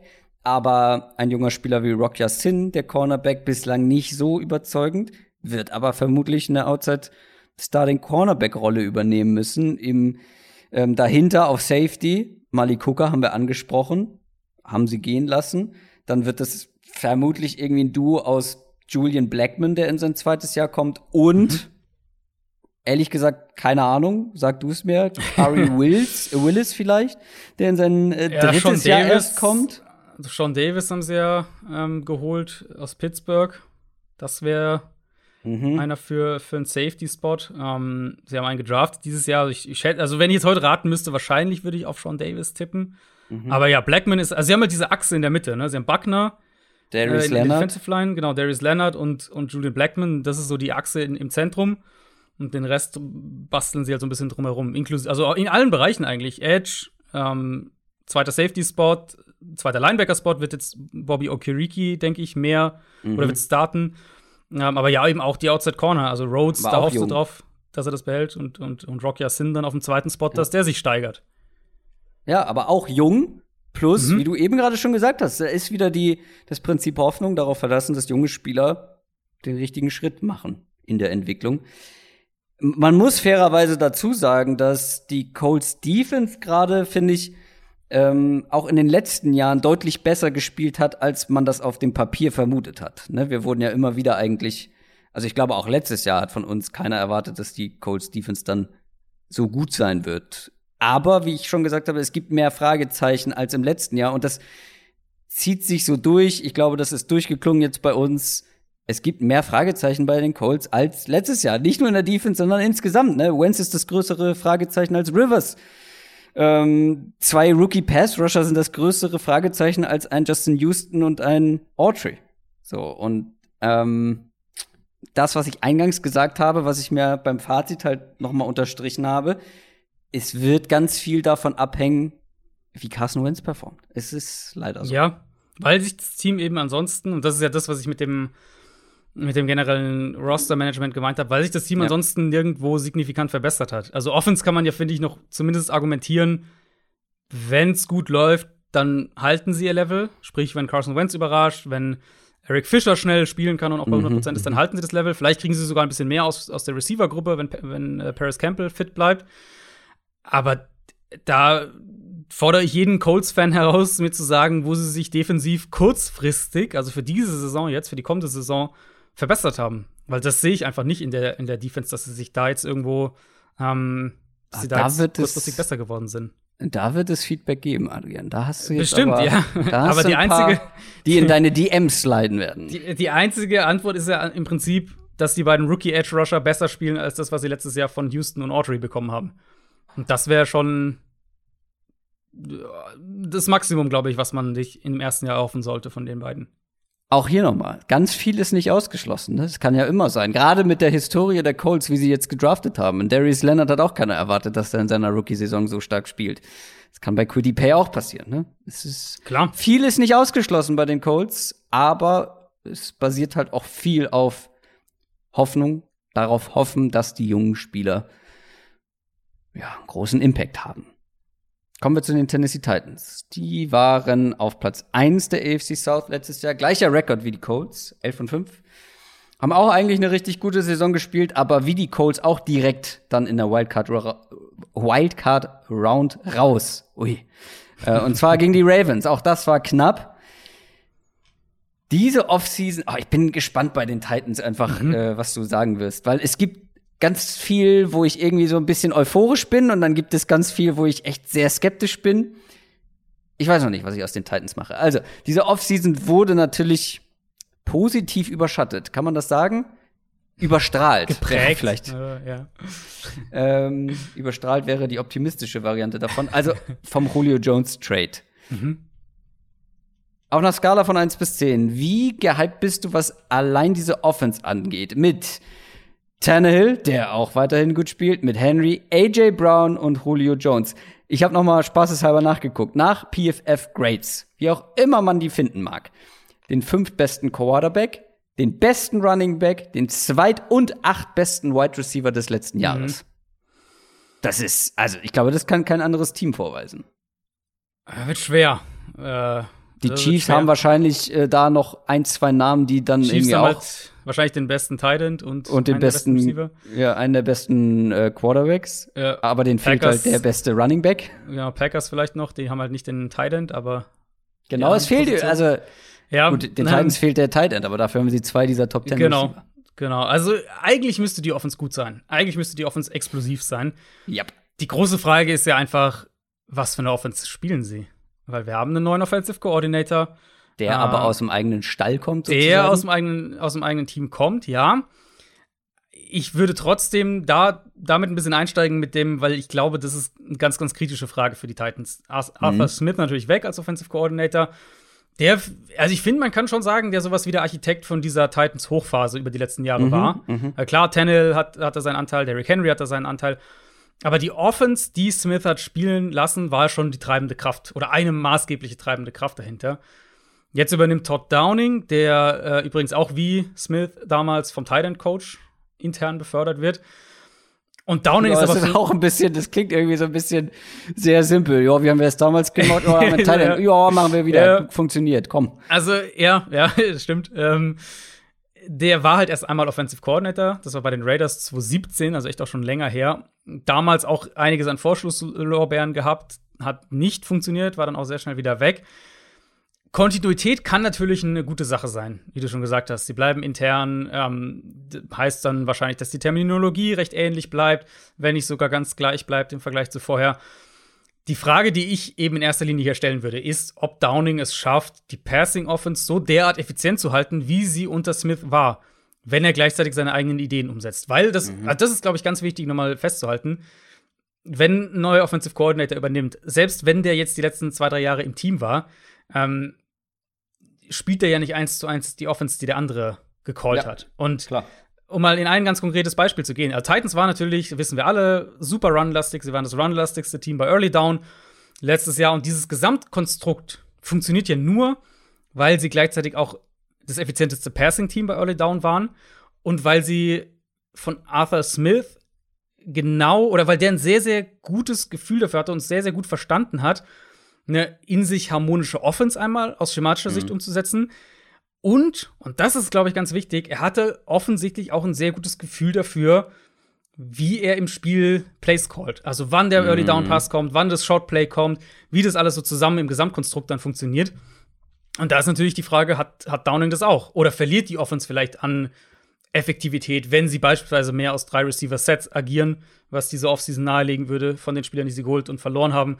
Ähm, wenn Tannehill mehr ins Dropback-Passing-Game geht. Letztes Jahr haben sie viel mit zwei Titans gespielt, aus zwölf mhm. Personell. Äh, ich glaube sogar ligaweit am meisten. Jetzt ist John Lewis Smith das, eben weg. Ja. Insofern könnte es natürlich sein, dass sie da mehr über die Receiver kommen, weil da haben sie ja nicht nur Julio Jones geholt, sondern auch noch Josh Reynolds und Des Fitzpatrick gedraftet, mhm. sind sogar für den hochgegangen im Draft. Also die die, für mich die größte Frage für die Titans ist wirklich, für die Titans Offense zumindest, ist wirklich, behalten sie diese hohe Effektivität, die sie die letzten mhm. Jahre auch irgendwo geprägt haben und, und die sie geprägt hat? Oder ähm, geht es eben verloren, wenn Todd Downing entweder versucht, seine eigene Offense mehr umzusetzen oder versucht, ähm, Arthur Smith nachzuahmen, was in meinen Augen nicht funktionieren wird, wenn er das versucht. Aber wir dürfen wir natürlich jetzt auch nicht so tun, als hätten wir Arthur, Arthur Smith nie kritisiert. Zum Beispiel Richtig, ja. aufgrund eines fehlenden Plan Bs in den Spielen. Was passiert, wenn mhm. die Titans weit hinten liegen? Was machen wir dann? Das hat ja oft nicht funktioniert, dann auch in entscheidenden Momenten nicht. Kann natürlich auch sein, dass Downing viel kopiert, bisschen was selber mit reinbringt und dann eben vielleicht auch noch einen Plan B hat. Aber ja, grundsätzlich wird sich diese Offense verändern. Du hast das angesprochen. Ähm, es deutet alles darauf hin. Die werden nicht mehr mit zwei Titans spielen. Ähm, ich guck gerade mal. Anthony Ferguson, klar. Ja, dahinter wird's dann, wird's dann dünn. Hat ja. man schon mal gehört. Hat schon ein, ja. zwei Bälle gefangen. Aber ja. Ähm, Aber die Tendenz ist natürlich klar mit, mit, äh, mit Julio. Also Julio, sagen wir jetzt mal, als Corey Davis-Ersatz, den sie natürlich auch verloren haben. Aber sie haben ja eben, wie gesagt, auch noch Josh Reynolds geholt. Und damit hättest du ja eigentlich schon Sie haben ein Titan, ein Starting Titan, ein Starting Receiver verloren und haben im Prinzip zwei Starting Receiver geholt. Plus noch im Draft früh an Tag 3 sind sie für einen hochgegangen. Also die, die Interpretation liegt schon nahe, dass da vielleicht auch personell mäßig sich ein bisschen was ändert. Offensive Line ganz kurz noch für die Offense. Braucht man nicht wahnsinnig viel zu sagen, glaube ich. War die letzten Jahre immer eigentlich eine der besten im Run-Game. Auch letztes Jahr, obwohl wir da ja eine Regression erwartet hatten, kam jetzt nicht so unbedingt. Und das, obwohl Taylor Lewan zum Beispiel nur sechs Spiele gemacht hat. Und der kommt zurück, macht diese Line natürlich jetzt nicht schlechter. Äh, ansonsten erwartest du Veränderungen? Man hat zum Beispiel einen Second-Round-Pick investiert. Ja, also es gibt, also eine Veränderung wird es natürlich geben. Äh, das ist Right Tackle eben. Weil da ist ja ihr Starter äh, ist ja weg, beziehungsweise haben sie abgegeben, Dennis Kelly. Mhm, da gibt es jetzt ja. äh, zwei Optionen. Kendall Lamb haben sie geholt und eben den Zweitrunden-Pick Dylan Radens, der natürlich perspektivisch der Starter sein soll, aber falls der noch ein bisschen Zeit braucht, ähm, hätten sie mit Kendall Lamb die, die Übergangslösung. Der Rest sollte eigentlich so bleiben und mhm. die Line ist ja absolut in Ordnung. Also ja. ist mit, mit Luan zurück links, Ben Jones ist ein solider Center, Roger Saffold ist ein guter Guard. Die Buffalo Bills. Hoppala. Entschuldigung. ich habe dich weißt du, was das war? Das die war Buffalo Bills waren das, ja. Meine Bills Bold Prediction, die habe ich noch auf meinem Soundboard und ich ich habe ich war zu ungeduldig, ich habe zweimal hintereinander gedrückt. Lass dich Nein, nicht aus der Fassung bringen. Nie. Mach dich nur mal schon äh, darauf gefasst, dass gleich ein Sound kommen wird, der da noch passt. Ähm, ja, ich war eigentlich fast fertig. Also die Right Guard bis Left Tackle wird quasi bleiben und ist absolut okay und Right Tackle wird, denke ich, zumindest nicht signifikant schlechter sein als letztes Jahr. Also die Line sollte okay sein. Auch albern, dass ich noch meine erfolgreiche Bills Bold Prediction hier abgespeichert habe. Ne? Ich wollte aber eigentlich noch mal zurückkommen auf meine Frage, die du mir nicht beantwortet hast. Auf einer Skala von 1 bis 10, wie gehypt bist du auf diese Offense? Gibt jetzt natürlich noch ein bisschen mehr Kontext, nachdem wir ausführlich drüber gesprochen haben. Ich würde sagen sieben. Oh, da kann ich nicht den Hype-Train zünden. Nee, ich habe also Offensive Coordinator ist halt einfach, finde ich echt eine Frage. Wenn wenn die wenn Smith da noch da wäre, würde ich sagen eine 10. Aber ähm, so äh, ich gebe dem mal sehen. Ne, ich gehe optimistischer rein. Ich also mir sind die Fragezeichen natürlich bewusst, aber wenn ich nur diese Typen sehe, AJ Brown zusammen auf dem Feld mit Julio Jones und Derrick Henry, das ist einfach, das ist einfach eine Monster-Offense. Das ist eine athletische Monster-Offense. Da bin ich schon bei einer neun. Wenn ich jetzt den, wenn ich jetzt den Offensive Coordinator mal so ein bisschen ausklammere und meine Zweifel irgendwie hinten anstelle, allein diese Typen, diese individuelle Qualität, die da auf dem Feld steht, das ist schon ordentlich. Dann, das dann ist schon geil. Ich will jetzt eine Anschlussfrage stellen, weil über einen haben wir jetzt noch gar nicht gesprochen. Wie hype bin ich mit der Defense, oder? Nee, nee, äh, wie optimistisch bist du, dass Tannehill das Level hält. Er hat, also er profitiert natürlich, oder ja, ich sag's mal, also, er hat sehr profitiert vom Scheme, ne? höchste Play-Action-Quote gehabt letztes Jahr, viele, viele klare Reads, viele relativ, in Anführungszeichen, offene Shot Aber die wird man ihm, vielleicht werden sie weniger, aber das wird ja nicht komplett weggehen. Mhm.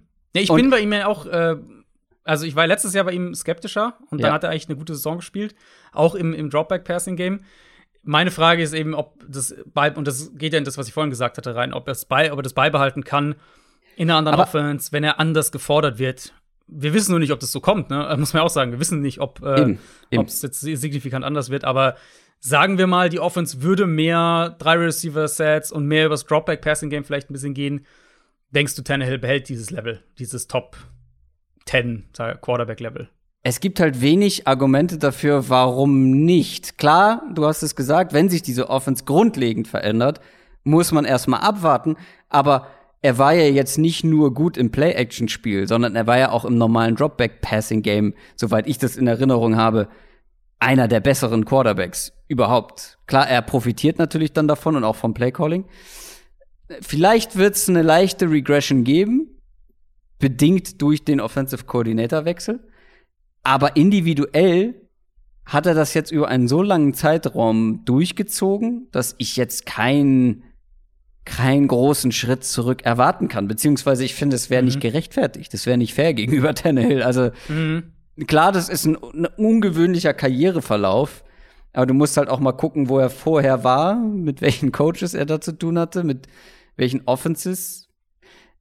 Ja, ich glaube, also gerade weil die Umstände ja immer noch sehr gut sind, wenn wir mm, mm. Offensive Line angucken, wenn wir äh, die, die Pass-Catching-Waffen angucken, die individuelle Qualität, ist er einfach noch in einer sehr, sehr angenehmen Lage. Und ich glaube, wenn es einen Rückschritt gibt, dann allein dadurch, ähm, dass die Offense nicht mehr ganz so effizient ist, nicht mehr ganz so gut flutscht wie vorher mit Arthur Smith. Aber Tannehill individuell, ich weiß nicht, ob, ob es gerechtfertigt wäre, da jetzt groß Skepsis zu hegen. Ja, aber finde ich fair. Wie gesagt, ich war letztes Jahr skeptischer und äh, er hat besser gespielt, als ich gesagt hatte. Ich glaube, wenn ich es auf eine, auf einen Faktor so ein bisschen runterbrechen würde, und das ist natürlich jetzt sehr verallgemeinert, aber wenn ich es auf einen, auf einen Punkt, irgendwie auf einen Aspekt runterbrechen würde, wo ich sage, das will ich sehen, ob er das kann, dann wäre es eben, wenn sie vielleicht gerade in den, in den Early-Down-Situationen mehr ins Dropback-Passing-Game gehen, vom Run-Game ein bisschen weggehen, weniger diese Play-Action-Shots machen und Tannehill mhm. halt mehr da auch das Spiel machen lassen, ob er mhm. das kann mhm. auf einem konstanten Level. Ich glaube, das ist so die, die Frage, die auch irgendwo ja, fairerweise noch ein ja. bisschen im Raum steht, weil ja, er das halt genau. selten musste die letzten zwei Jahre, aber ähm, ansonsten hast du absolut recht. Defense der Titans, die war und wird höchstwahrscheinlich das größere Problem sein. Man ist das aber angegangen, dieses Problem. Es gibt zumindest einige Veränderungen. Es gab einige Entlassungen. Man hat sich, man hat auch ein paar Spieler gehen lassen und einige neue Namen geholt. Jetzt ist natürlich die Frage, wie viel besser wird diese Defense am Ende auf dem Feld sein? Also, ähm, wenn man zum Beispiel für ein Batu Pre viel Geld in die Hand genommen hat, wenn man einen Caleb Farley, den Cornerback, früh gedraftet hat, wie wird sich diese Defense erstmal vielleicht strukturell ver verändern, bevor wir darüber sprechen, wie sie sich qualitativ vielleicht verändern wird? Strukturell würde ich sagen, ist die Hoffnung auf jeden Fall, dass du dich mehr auf, deinen, auf den Foreman Pass Rush verlassen kannst. Und ich wenn ich da kurz einhaken darf, ja. ich finde das gar nicht verkehrt, was sie da sich zusammengebaut haben. Klar, da fehlt irgendwie vielleicht so der Elite Pass Rusher, aber ich finde, wenn du mal guckst, ein Bud Dupree, ob überbezahlt oder nicht, ein Nico Autry, über den wir gerade gesprochen haben, dass er den Colts fehlen könnte, ein Harold Landry, der sich eigentlich ganz gut gemacht hat, ein Jeffrey Simmons, der irgendwie ja auch noch Fortschritte macht. Also das habe ich auf dem Papier schon schlechter gesehen bei anderen Teams. Mhm. Also, Finde ich fair. Ich bin, glaube ich, ein bisschen skeptischer, was die Qualität der individuellen Pass-Rusher angeht. Mhm. Auf der anderen Seite würde ich natürlich auch sagen, ist das eine Verbesserung zum letzten Jahr. Also der Spieler, mhm. den sie ja mhm. verlieren, ist halt Clowny aus der Gruppe. Ähm, haben ja aber dafür eben zwei solide bis gute Pass-Rusher geholt mit mhm. Dupree und Autry.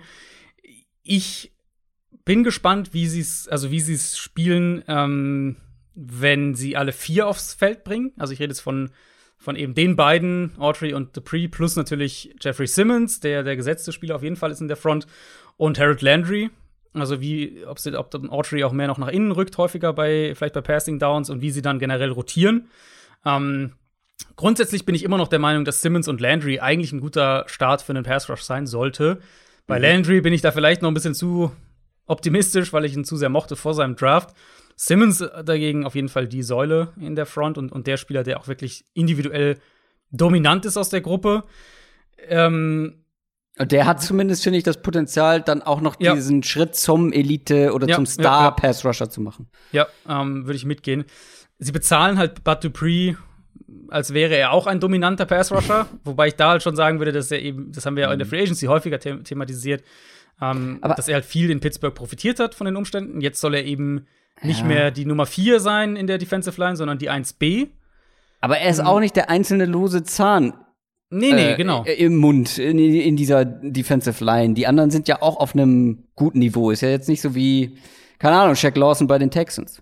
Nee, genau. Also, so extrem ist es nicht, aber natürlich wird er schon der Nummer 1 Edge Rusher sein in der, äh, in der mhm. Defense. Das, das ist, denke ich, schon so ich glaube im Gesamtkonstrukt. Und wir hatten letztes Jahr, ich weiß nicht, ob du dich erinnerst, das war so ein Thema dann in der zweiten Saisonhälfte vor allem auch, dass wir gefühlt wahrscheinlich bei jeder äh, Titans Spiel Preview irgendwie drin hatten. Die haben halt keinen Pass Rush und die Third Down Defense ja. ist eine Katastrophe. Ja. Mm, und ich glaube, das wird schon besser sein. Ich denke jetzt nicht, dass sie einen Top 10 Pass Rush oder sowas haben werden, aber ich denke, sie haben den Schritt von halt schlecht einfach. Also letztes Jahr war es halt Simmons und, und sonst nicht viel zu damit kann man arbeiten gemacht. Und das wird schon, wird schon was helfen auf jeden Fall, weil man muss ja auch sagen, ähm, sie waren letztes Jahr eine, sie hatten eine der schwächsten Defenses in der Liga. Wenn wir nach, ja, nach Expected ja, Points Added pro Play gehen, dann hatten sie die fünftschwächste Defense, nach DVA hatten sie die viertschwächste Defense. Und insofern glaube ich, dass wir da eine Verbesserung sehen werden. Und wir, mhm. wir reden ja häufig, äh, wir reden ja häufig bei, bei, bei starken Defenses, dass die vielleicht eine negative Regression haben werden. Ähm, die Titans könnten so ein Fall sein, wo wir wirklich auch einfach eine positive Regression sehen, wo du halt hier und da eine Kleinigkeit besser funktioniert, dann hast du eine Interception hier und da mehr oder der Pass Rush ist, ist ein, ein kleines bisschen besser, ein paar Prozentpunkte. Und schon bist du nicht mehr die viert oder fünf schlechteste Defense, sondern, weiß nicht, Platz 20 oder sowas. Und das ist dann wieder schon eine ganz andere Geschichte. Ja, so ein leichtes Bounceback. Aber wie gesagt, es gab auch in der Secondary ein paar Veränderungen. Ne? Ich habe Caleb Farley schon angesprochen. Ja, viele, ja. Äh, Janoris Jenkins ist neu mit dabei. Elijah Molden, den Safety, hat man in der dritten Runde gedraftet. Dafür hat man sich aber auch von ein, zwei äh, ja, gestandenen Spielern getrennt. Malcolm Butler und während Dory der Saison. Jackson. Dory genau, Jackson. Äh, Dory Jackson. Ähm, ja, also da tut sich viel. Mhm. Wer weiß, wie das am Ende ausgeht. Auch hier gibt es zwei Richtungen, in die man gehen kann. Natürlich mit einer gewissen Skepsis erstmal weil auch hier sich darauf verlassen, dass Caleb Farley ähm, jetzt da irgendwie plötzlich der Nummer 1 Corner wird ähm, und, und die Second Secondary trägt, ist wahrscheinlich ein bisschen vermessen. Aber viel schlechter, äh, klar, geht immer schlechter, aber ja, also ich weiß nicht, ähm, ist es auch hier Hoffnung mit dabei, dass die dann auch mhm. irgendwie, oder das Farley vor allem direkt richtig gut performt, aber Malcolm Butler und eine Dory Jackson, der jetzt auch lange verletzt war, das war ja jetzt auch nichts Wahres. Ja, Butler war eigentlich noch ganz okay letztes Jahr, wenn man die Umstände bedenkt. Der letztes, ähm, aber er hatte auch eine, eine inkonstante Phase bei, bei den Titans, oder? Eine inkonstante Zeit. Ja, insgesamt, insgesamt schon. Ja. Ähm, es ist halt generell eine ganz neue Gruppe. Also sie haben jetzt genau. eben die zwei neuen geholt, Jenkins aus, aus New Orleans und, und Farley eben gedraftet. Das werden wahrscheinlich die beiden Starting Outside Corner mhm. sein. Fulton dann vielleicht in den Slot, könnte ich mir vorstellen. Da hatten sie ja noch, Stimmt, den, den hast du auch noch, ja. Genau, äh, den hast du jetzt, glaube ich, noch gar nicht gesagt. Ähm, Desmond King, der ja auch noch da war letztes Jahr dann, den mhm. hatten sie noch geholt während der Saison. Mhm. Der natürlich auch weg. Ähm, also es ist einfach eine, kom eine komplett neue Starting-Corner-Gruppe, mehr oder weniger, mit kleinem Sternchen bei Fulton. Der hat natürlich auch schon ein bisschen gespielt. Ist also da würde ich gar nicht eine große Prognose abgeben. Klar ist da Potenzial drin aber auch einiges an, an Inkonstanz, an ja. Risiko. Jenkins ja. hat schon mal einfach einen sehr High-Risk, High-Reward-Stil als Corner. Ähm, Farley hatte, also es ist einmal ein Rookie-Corner, da muss man immer ein bisschen vorsichtig sein. Hatte natürlich auch den, den Eingriff am Rücken, von dem er mhm, zurückkommt. Also auch mhm. das Deswegen muss man ist er überhaupt haben. nur so weit gefallen. Genau. Genau, und Fulton geht jetzt ins zweite Jahr, hat aber auch nur sechs Spiele gemacht letztes Jahr. Also da würde ich gar nicht so eine große Prognose, denke ich, abgeben. Die Safeties sind gut. Also ich glaube, Safety ist eine, eine, stabile Gruppe. Einfach natürlich mit Kevin Byard, das hilft dann Cornerbacks. Ähm, aber der, die werden ihre Ups und Downs haben in der Cornerback-Gruppe. Das ist, denke ich, ganz klar. Aber wie gesagt, eben auch da würde ich sagen, und vor allem, wenn wir jetzt mal so im Vergleich das sehen zu, was wir bei den Colts uns gerade gefragt haben, gut, Texans sind ein bisschen außer, außer Konkurrenz, aber ähm, die Titans haben sich schon verbessert, finde ich, in dieser Offseason. Wie weit, das ist dann eine andere Frage und natürlich ja. vor allem, wie schwer der, der Verlust vom Offensive Coordinator liegt. Aber insgesamt, mhm, finde ich, mhm. haben sie sich auch defensiv, sei es jetzt im Pass Rush oder in der Secondary, haben sie sich verbessert. Es wird eine inkonstante Geschichte wahrscheinlich, aber besser sind sie. Ja, aber der Secondary ist natürlich, ja, kann es in beide Richtungen eigentlich gehen, gerade im genau. ersten Jahr. Bei Fulton bin ich ja sehr gespannt. Den hatte ich jetzt irgendwie vergessen, äh, mit aufzuzählen, aber, aber eigentlich mochte ich den ja auch. Dein ja, Guy, ja, ja. Ich glaube, den hatte ich, hatte ich den hinter den beiden Top-Cornerbacks, glaube ich, an Nummer drei irgendwie sogar ziemlich weit oben. Ähm, da bin ich sehr gespannt drauf, wie der sich in seinem zweiten Jahr schlägt. Es gibt, was ich sehr auffallend finde, in dieser ganzen Division kein Team mit wenig Fragezeichen oder gar keinen Fragezeichen oder mhm wo man sich irgendwie grundsätzlich sicher sein kann, was am Ende dabei rauskommt. Selbst wenn diese Offense richtig stark sein sollte, trotz neuen, neuem, unerfahrenen Offensive Coordinator, was passiert mit der Defense, wie du schon gesagt hast? Aber es gibt wirklich nur bei den Titans zumindest minimale Argumente dafür oder Gründe dafür, ähm, warum es irgendwie, warum sie strugglen sollten. Also du müsstest allein mit der individuellen Qualität in der Offense zumindest unterhaltsame Spiele liefern können, ähm, selbst wenn die Defense irgendwie wackelig ist. Ähm, die Titans sollten die beste Mannschaft in dieser Division sein, weiterhin. Ist es äh, dein, deine Überleitung zum, ja. zum Fazit, ja? Also du ja, kannst gerne auch noch mal was zu den Titans Nee, sagen, nee, aber nee, ich habe äh, schon mal passt. vorgegriffen. Ja, nee, passt, passt wunderbar. Ähm, Gehe ich auch mit. Ich habe Tennessee auch als Favorit in der Division und ich, Ich habe danach auch eine Lücke. ja, ja, tendiere ich auch dazu. Also ich sehe Indianapolis schon noch im, im Dunstkreis der Wildcard-Anwärter. Aber Wenn wie das gesagt, mit Carson Wentz klappt, Genau, absolut. äh, genau. Absolut. Genau, ähm, aber ich sehe sie halt, ich sehe sie schwächer als letztes Jahr. Und wir hatten ja bei den Colts einfach das Thema, sie waren letztes Jahr schon eine Stufe hinter den Top-Teams, eine gute Stufe, eine, eine deutliche Stufe. Und in meinen Augen ist diese Gap größer geworden zur Spitze. Mhm. Und damit würde ich dann halt auch sagen, sind sie ein Kandidat, um eine, in eine Wildcard, um eine Wildcard zu bekommen. Mit drei Wildcards geht natürlich auch einiges. In der AFC wird, denke ich, eine Wildcard wird relativ offen sein. Ähm, Ich vermute, die zwei anderen, ja, vielleicht sind sogar zwei recht offen. Ich denke, zwei gehen auf jeden Fall in den Norden und dann mal schauen. Ähm, also eine Mhm. Wildcard geht auf jeden Fall in den Norden. Aber die Colts sind da mit dabei. Ich sehe sie trotzdem auch als klare zwei in der Division. Mhm. Ich sehe ich sehe Tennessee davor. Eine Sache muss ich doch noch zu den Titans sagen, weil ich sehe das schon als Kommentar bei YouTube oder sonst wo. Ein Julio Jones ist natürlich nur ein Upgrade zu Corey Davis, wenn er auf dem Feld steht. Und das war in der letzten Richtig. Zeit nicht immer so, ne? Ähm, das muss man Richtig. vielleicht noch mal dazu Ja. sagen. Wir können, ich kann noch so hibbelig sein, was diese Offense angeht. Wenn der am Ende nicht spielt, dann hast du AJ Brown und eben nicht Corey Davis, sondern Josh Reynolds. Und das ist dann nicht mehr ganz so Ja. optimal. Ja. Aber ja, ähm, für mich sind die Jaguars näher an den Colts als die Colts an den Titans. Nee, da gehe ich nicht mit. Nee, da, also ich habe ähm, Nee, Ich- da will er nicht ich ich glaube, ich glaub, du hast eine größere Gap noch dann doch zwischen Indianapolis und Tennessee. Vielleicht habe ich auch einfach mehr Oder mehr Hoffnung bei Jackson. Vertrauen. Also, wir können ja mal eine Jackson. Zahl, wir können ja mal eine grobe Zahl hinpacken. Ich sehe Tennessee so Ah. grob in der in der 11 Siege Range. Ähm, Ja, ich sehe Indianapolis so roundabout, also 500 gibt's ja nicht mehr, aber halt in dem ungefähr acht Siege so grob. Ähm, und dann sehe ich halt Jackson Ja, eher so bei sechs. Und Warte Houston. mal, Colts 9, 10, 11 sind drei Punkte. Jaguars 7, 8. Ja, Moment, jetzt hast du aber Neun. Ja, ja gut, ja. Also das ist, äh, Ungefähr das, gleich. also das gleiche Gap. Ungefähr gleich, ja. Aber er dann macht noch einen dazu bei den Colts oder einen weg bei den Ah, Jaguars. okay. Nein, ich Nee, sehe vom, nee. vom, Leistungs, vom Leistungsniveau sehe ich Indianapolis schon noch relativ stabil und halt irgendwo, ja, acht, acht Siege ungefähr. Und halt die Jaguars schon noch ein Stückchen dahinter und Houston, ja, weiß Und am nicht, Ende drei, trifft dein zwei. Best Case ein und die Jaguars holen acht Siege und der Tiebreaker entscheidet, dass die Jaguars vor den So. Colts landen. Mhm. Mhm. Da Nicht ausgeschlossen. Also, also ich sag ja die ganze Zeit, wenn Carson Wentz gut spielt, dann werden die Colts ein gutes Team sein. Wenn Carson Wentz schlecht spielt, Ja. ist das ja, Grundgerüst richtig. noch da, dass sie kein schlechtes Team werden. Glaube ich schon. Aber dann werden, wird es, dann wird das Gap sehr klein zwischen den Jaguars und den Colts. Davon bin ich überzeugt. Das stimmt. Ich würde dann als Gegenbeispiel äh, oder als, als These würde ich dann so wieder zu den Bears zurückkommen. Dann haben wir auch schön den Kreis zum Anfang gemacht. Und halt sagen, ein Team mit einer starken Struktur und einem guten Coaching-Staff, wahrscheinlich gewinnen sie halt dann doch, selbst wenn Carson Wentz eben nur der Nummer 22 oder 24 Quarterback ist, gewinnen sie halt trotzdem Oh. wahrscheinlich sieben oder acht Spiele.